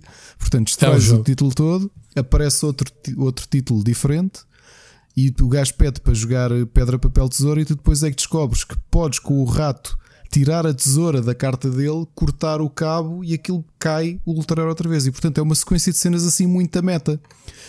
Que é hum, mudas de ecrã, tens as bandeiras de língua, uma delas tem lá uma chave escondida, pegas na chave, pões noutro ecrã, na ecrã de opções ou no ecrã de New Game. Estás a perceber? O jogo é completamente meta. Estou a ver aqui o vídeo que o gajo brincam com o Zelda. O gajo acordou da cama, tem uma fada que fala com ele. Isso é depois mais à frente. No início é tudo brincadeiras só com o menu, com o sistema operativo, com e é tudo puzzle. Estás a perceber? Portanto, DLC required, portanto, tudo é tratado como um DLC, basicamente, o, nesta parte. O próprio jogo, o final do primeiro capítulo, é tu tens um sistema operativo e tens de conseguir sair de lá. E então tu tens de andar ali para saber as passwords dele e tu tens de andar, sei lá, a agitar, encontrar a forma de abanar o ecrã. É o que eu digo, o jogo é muito meta, mas está muito bem pensado. Está mesmo, mesmo divertido. É um jogo muito inteligente. E aliás, podes ver que até no Steam. Eu estou a ver o vídeo e estou a achar uma piada brutal ao jogo. Está espetacular. Está mesmo, Tens... mesmo, mesmo espetacular. Muito bom. Siga-me. Esse foi um dos, um dos que eu gostei. O outro é o Sabes que eu hoje recebi, hoje recebi finalmente da editora que tu me passaste a semana passada o Bartlos Dread Machine. Boa. Portanto, vai para a lista de backlog de reviews para fazer. Outro jogo que eu gostei muito de jogar esta semana é o Elheim Hassel, que é hum, um, chamemos-lhe um puzzle platformer, mas com um tom muito também de aventura gráfica. Eu quase que chamar-lhe um, uma espécie de aventura gráfica contemporânea com puzzle game. E porquê? Porque isto é um jogo, o visual é muito giro, faz lembrar uh, uma série de animação. E tem uma particularidade: nós controlamos o, o, o Bjorn, que é um viking que foi ressuscitado nos dias de hoje, e para resolveres os puzzles, tu podes separar a cabeça dele do corpo e os membros do corpo. E Estou a ver ele a mandar o braço e É. vai andar sozinho o braço. E o jogo está muito a giro, o argumento está muito bem escrito, fartas-te rir com o jogo. Está mesmo, mesmo, mesmo bem pensado. É outro indie também que saiu pá, e, e- e está-me está a conquistar. Aliás, saiu, saiu ontem. O jogo saiu ontem, não tem praticamente reviews nenhumas na net, mas vejam, para quem gosta de um puzzle platformer bem pensado, muito bem ilustrado, uh, Elheim Hassel. Para Muito deck bem. builders, Banners of Ruin, grande, grande deck builder com ótimas ilustrações. É um. Epá, chamemos-lhe quase. Eu não lhe quero chamar um roguelike, eu queria mais chamar-lhe um RPG com um grande toque narrativo em que. Imagina, em, em cada cenário tens três opções, por exemplo. Encontraste. Chegaste aqui a um sítio e encontras um. Para já, os personagens são todos antropomórficos, portanto, tens assim uma linguagem muito. Os teus Uhum. personagens são todos eh, animais, uh, se bem me lembro, quase todos mamíferos.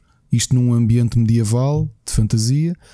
Encontraste escravos, o que é que queres fazer? Queres tentar salvá-los? Vais ignorar e vais em frente? Ou ah, lutas por eles? E dependendo da escolha que tu fazes, aquilo depois pode, sei lá, podes ganhar aliados, podes ganhar cartas, podes. podes desbloquear ou, ou, ou, aliás, fazer trigger a combates e depois o combate em si, para quem jogou Steam World Quest, é muito semelhante. Ou seja, tens a tua party, tens as cartas que saem em cada turno na mão, mas nem todas as cartas podem ser usadas por todos os personagens. Portanto, o deck está feito para misturar cartas de um ou do outro e, portanto, isso limita tudo, muitas tuas ações. E, e gostei muito, acho que ele está em Early Access ainda. Banners of Ruin. Portanto, para quem anda a gostar de deck builders, tem aqui um ótimo, uma ótima sugestão. Nos jogos narrativos de terror, uh, estive a experimentar que não são, como sabem, já aqui falei, não são muito a minha, a minha praia. Este um, gostei muito do tom, chama-se Made of Scare. É um first person survival horror. Muito, eu dei, muito... eu dei skip a esse jogo, man. eu já não consigo, eu já não consigo uh, encarar esse tipo de jogos. Lembras-te do Outlast? do jogo da da One on One Camel? Ah, sim, o uh, Doze Remain, o Remain. E depois saiu também o outro Syndrome?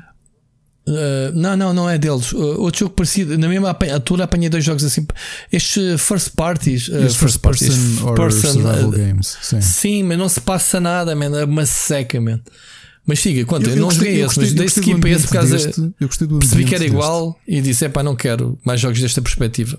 Eu gostei do ambiente deste porque tu chegas num comboio porque uma pessoa que tu, uma, tu tens relacionamento com uma cantora, isto é no século XIX, se bem me lembro, chegas no comboio porque ela ia cantar e atuar na inauguração de um, na abertura de um hotel. E quando tu chegas, aquela zona está toda desolada, portanto, parece que já ninguém.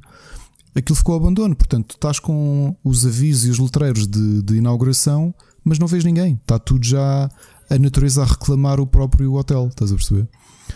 E quando chegas lá, é, percebes que ela ainda está viva, mas que ela informa-te através de um comunicador dentro do hotel, daqueles telefones muito antigos, que alguma coisa, que se, alguma coisa se passou, que toda a gente da zona, os funcionários do hotel e outros clientes, ficaram possuídos por uma entidade qualquer e querem matá-la. E pronto. Mas isso é, é aquele tipo de argumento para o jogo ser vazio e tu estás a, a, a, explorar um cenário onde se passa nada, não é? É isso que me aborrece. É, não neste, tem vida, neste é só tens cenários. Um de, tens, de, tens de fazer muito pouco barulho porque as criaturas que por lá andam, ou os humanos que estão possuídos, okay. uh, não veem e têm de. e reconhecem é pelo, pelo, pelo barulho. E pronto, tens o, o, habitual puzzle, vais pegando em itens, vais ter que resolver. Vais ter que okay. resolver uh, quebra-cabeças. Novamente, não é a minha onda, mas parece-me que dos últimos que têm saído do género, porque no mercado do indie até há muita coisa a sair, este não só tem muito bom aspecto. Uh, já me lembrei, Someday Will Return era o jogo que eu me queria lembrar. Da mesma estética. Exato, exato, exato. Uh, este é muito bom aspecto pessoa. e pronto. Eu sei que há gente que adora o género e tem pois. aqui mais uma sugestãozinha. Sim, mais uma. E okay. se, se, chegarem ao fim, que é coisa que eu provavelmente não vou chegar, olha, enviem-nos uma opinião se gostarem do jogo. séries e filmes, tu tens aí umas quantas coisas, não é? Ah, não tenho, tenho. Só por dizer que acabei de ver o Umbrella Academy uh, com o cliffhanger para a terceira season que tu bem falaste. Uhum. Muito bom. Uh, o Curse, pá, fogo, ainda não consegui acabar de ver, mas no último já episódio. Acabou. Ana já acabou. O qual? O Curse? Sim, sim. É, mas não estou a curtir muito a onda, a direção do. Acho que tu tinhas razão quando me falaste nisso. Mas vou no último, vou acabar de ver. Uh, saiu, foi este fim de semana um novo filme da Netflix. O Netflix agora tem aquelas bombinhas, Sim. uma ou duas por mês, que é o Project Power, que é o, novo filme do Jamie Foxx, tem o Do Joseph John- Gordon-Levitt e o, o Rodrigo Santoro também aparece. Uh, ele de vez em quando aparece nestas produções. Uh, pá, é um jogo, é um jogo, é um filme que se vê, não é nada do outro mundo. A premissa é, é simples: é hum, uma droga, umas pílulas especiais que se, dão que se temporários, é? rodam, dão-te poderes eh, super-humanos, eh, super- eh, super-heróis, vá, digamos assim, por 5 minutos. Só que aquilo é, é tipo Kinder Surpresa. Tu, não- a primeira vez que tomas o comprimido, não sabes qual é o poder que te vai dar. Podes explodir simplesmente. Portanto, é uma lotaria. Queres arriscar ou não queres? É basicamente isso. É uma droga, obviamente, ilegal. Uh, Os próprios polícias, para, tentarem combater isso, também tomam. Ou o próprio uh, Joseph Gordon, uh, a personagem dele é um polícia que também toma. Não te vou dizer o poder, acho que tem piada. É, cada, cada gajo tem assim um poder diferente. Um, e é isso, durante 5 minutos. E, e é uma coisa que se está a tornar eh, droga de rua, percebes? Os jovens a terem acesso a estas tretas e não sei o quê. Pá, é, é giro, vê-se, eh, mas não é assim nada do, do outro mundo. Ok? Da BDS, o Jamie Foxx, claro. Eh, mas pronto, está fixe. O Rodrigo Santoro é o vilão, já agora. Ok. Força. Finalmente vimos o filme interativo de sequela da Kimmy Schmidt, o Kimmy vs. The Reverend. Adorei, fizemos todos os finais. O que dois que é deles. isso interativo? Da- daqueles de tudo decides, a um, história. É, é. Um deles obrigou-nos, foi lindo, porque tu dão uma hint no final e nós, aí, para lá. Então tivemos de voltar atrás tudo, fizemos skip até eles pedirem as novas, as novos, Ok. as novas escolhas, mas desbloqueámos é os finais todos. Saiu há um mês, se bem me lembro. Acho que eu já tinha referido que ia sair, mas depois não dei follow-up porque não vi. Eu E- passei ao lado porque póster parvo, lettering parvo, eh, sabes, sabes aquele tipo, tipo Umbrella com- Academy. novamente, que eu não, não vejo pela capa. Depois de- a malta vai dizer que é muito bom. A série. Unbreakable Kimmy Schmidt é capaz de ser talvez uma das melhores comédias exclusivas da Netflix. Também é escrito pela Tina Fey e isso diz tudo. Mas é série ou filme?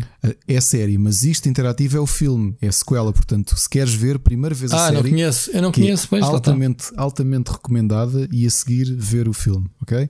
Já agora, Ok. por, por sugestão tua, fiz uma coisa que foi giro e depois arrependi-me, que foi Hum. cheguei até à segunda temporada do Inside the World's Toughest Prisons.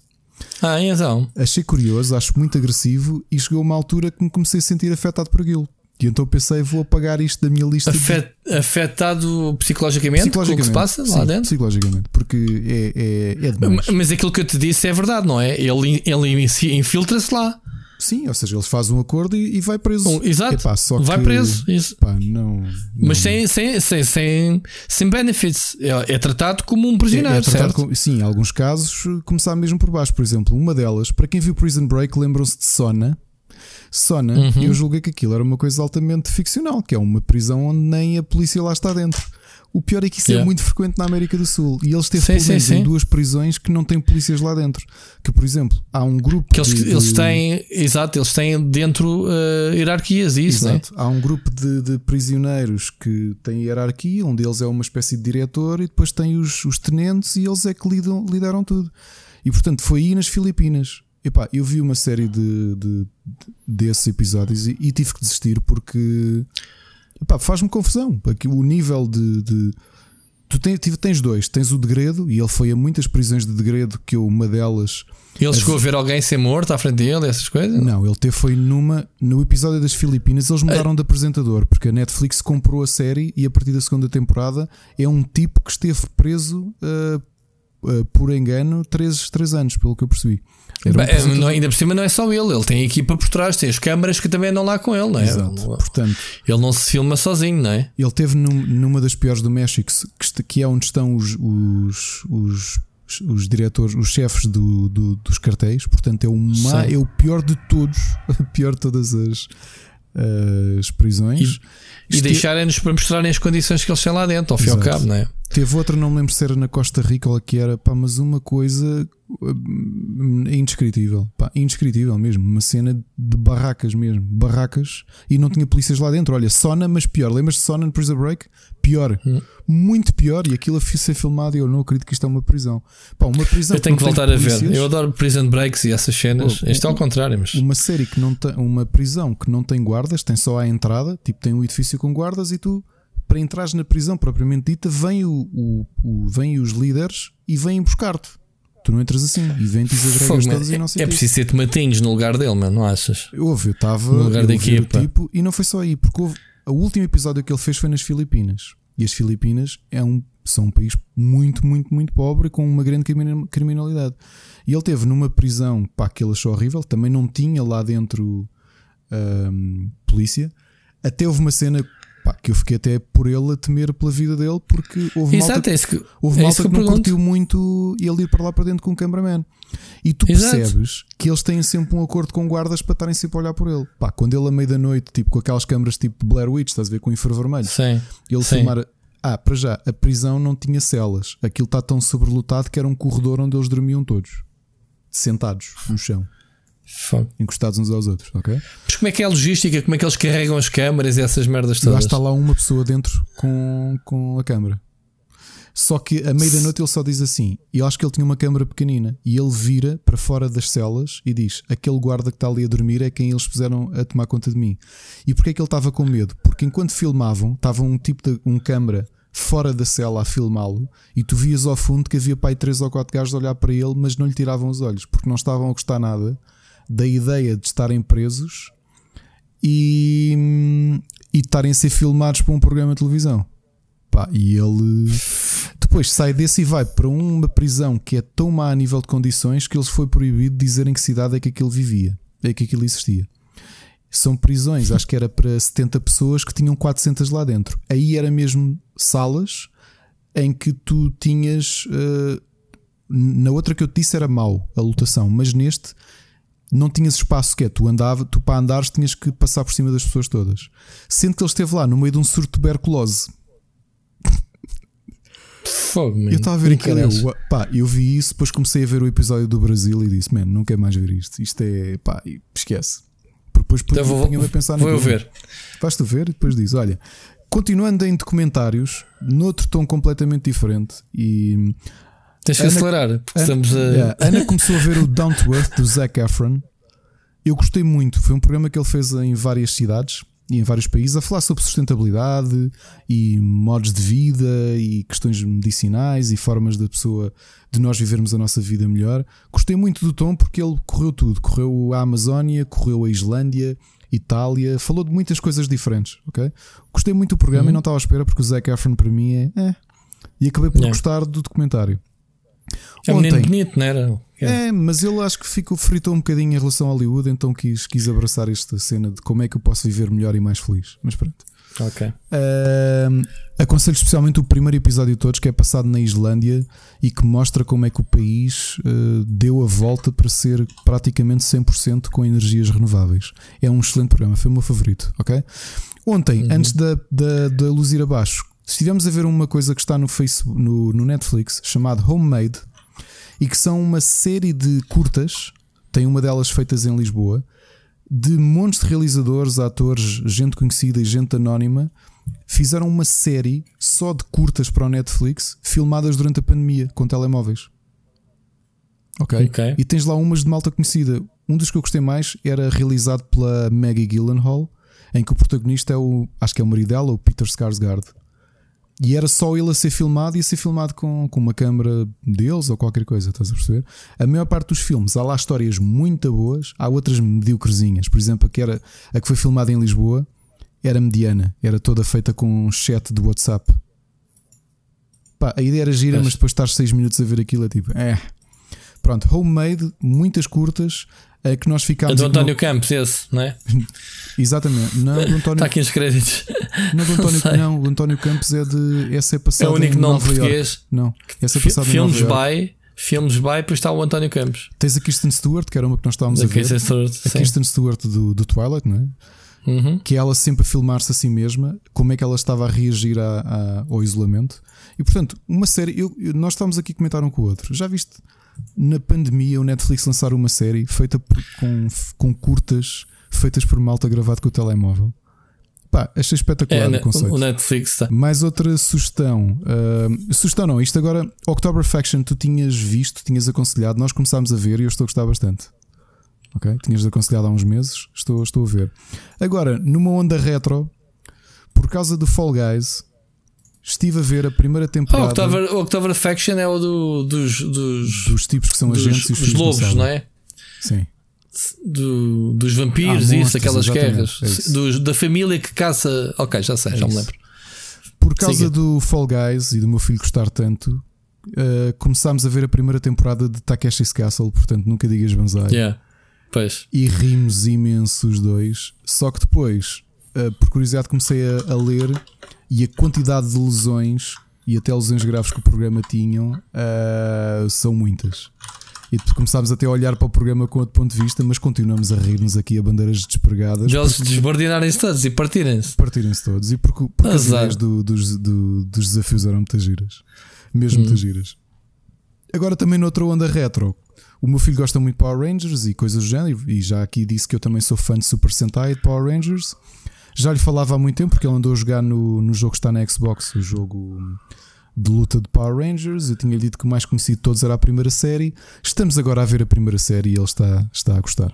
Ok? Portanto, tem uma coisa, agora estou a olhar isto com um olhar adulto. Nunca Os curti atores Power são Rangers. muito Fogo. maus. Os atores são muito maus. Sempre foi mal. Nunca A preciso. única Efeitos que especiais péssimos. A única que eventualmente se safou foi a Amy Jo Johnson, que conseguiu ter uma carreira e, e está a melhor atriz. Os outros todos percebes porque é que nunca fizeram nada da vida, porque eram mesmo muito maus autores. Aliás, Hum. aquilo está no nível de acting do The Room. Que eu agora estou a analisar, estou, olha, não digo isto ao meu filho, é? mas estou a ver a série e a pensar assim: Ai, isto é tão mal escrito e tão mal interpretado. Mas pronto, vamos à música rapidamente. Ah, um aviso, o comendácio que, que já tínhamos falado aqui, que tinha sido adiado para outubro, a organização decidiu por segurança adiá-lo para 2021. Ok? Ah, Portanto, ok. este festival de prova. É que Portugal- avante, né? Também foi adiado. E agora, agora Ah. passando a álbuns. Richard Cheese, que é um excelente músico de paródias de jazz. Não sei se conhecem, se não conhecem, Conheço por favor. perfeitamente. Ele também faz coisas para elevador, não é? Lounge, Lounge Music. Lounge, sim, Aquele- lounge music de elevador, sim. Acabou ok. de lançar um grande álbum chamado Numbers of the Beast, que obviamente é uma paródia ao álbum Number Iron of the Beast Maiden. dos Iron Maiden. É, A capa pois. é uma paródia ao, um, à capa do álbum original e que tem uh, covers tão brutais como, obviamente, o Number of the Beast, o Eye of the Tiger, o Bad Guy da Billie Eilish. Uh, entre muitas outras coisas boas, portanto foi uma grande surpresa receber um álbum novo de Richard Cheese. Aqui em, em outro, outro clássico assim de música pesada, mas industrial, o Mortis, que toda a gente deve, ou a maior parte das pessoas se lembra por causa da figura dele, dele sempre ter aparecido vestido de duende. Acabou de lançar um, um- um- aliás, lançou recentemente um álbum novo chamado Bleed, Like You. E Os- continua vestido doente? e continua sempre vestido de duende. Os velhinhos Blue Oyster Cult em 2020, não só há dois dias lançaram um, um álbum ao vivo de aniversário dos seus 45 anos, que é o 45th Anniversary Live in London. Como eu acabei por perceber que há um mês tinham acabado de lançar um, um álbum de originais novo chamado Curse of the Hidden Mirror. Portanto, se ainda se lembram destes rockers old school, Blue Oyster Cult, Uh, Uhum. estão de volta com três lançamentos este ano de 2020. Falando também a malta velhinha, os, os da Damned, um dos pais do- da música gótica, acabaram ontem de lançar um novo single, já com, também com 40 anos de carreira, chamado Keep 'em Alive. Ok? Passando aos board games, aqui uma sugestão um bocadinho diferente. Uh, finalmente tive acesso, uh, chegou, chegou a encomenda que tinha feito, de uma proposta diferente que a Pokémon Company fez para tentarem que o jogo, de, o trading card game deles chegue a mais gente. Criaram uma coisa muito engraçada eu acho que, e, e que entretanto já vendi duas cópias disto, portanto, Pokémon Company, se me estão a ouvir, a minha comissão era agradecida. Que é uma coisa chamada Pokémon TCG Battle Academy, que não é mais do que uma espécie de board game com três baralhos já feitos de Pokémon Trading Card Game, ok? Recentes. Uh, que serve de tutorial, tem o próprio tabuleiro para dois jogadores jogarem com as marcas de onde é que se põem as cartas, o que é que as coisas fazem, e que é um ótimo Uh, um ótimo ponto de abertura. Portanto, para ensinar a jogar uh, Pokémon Trading Card Game, começa com uma versão mais soft e depois explicam as regras todas mais avançadas. Portanto, três baralhos, só pelas cartas que lá vêm já compensa, porque isto fica à volta de 27 euros. Ok?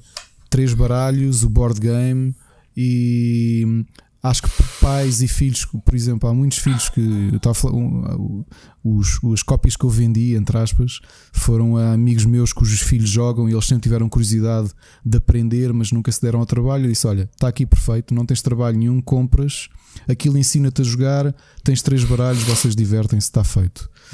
E voltando Muito também bem. aqui aos, aos jogos de cartas, já falámos aqui de Keyforge, o jogo da berra do do Richard Garfield, o, o, grande mestre Richard Garfield, que acabou de lançar uma expansão nova chamada Mass Mutation.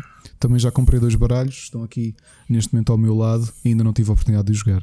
E acho que é tudo.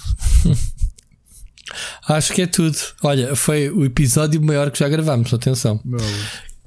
Mais uma vez, voltamos ao início e dizer: ah, não temos assim muitos assuntos, hoje vai correr bem, vai, vai ser curto. Está bem. Ricardo, Gostei muito de ouvir. Igualmente. Já vimos para a semana? Ouvimos para a semana. Grande abraço. Um abraço.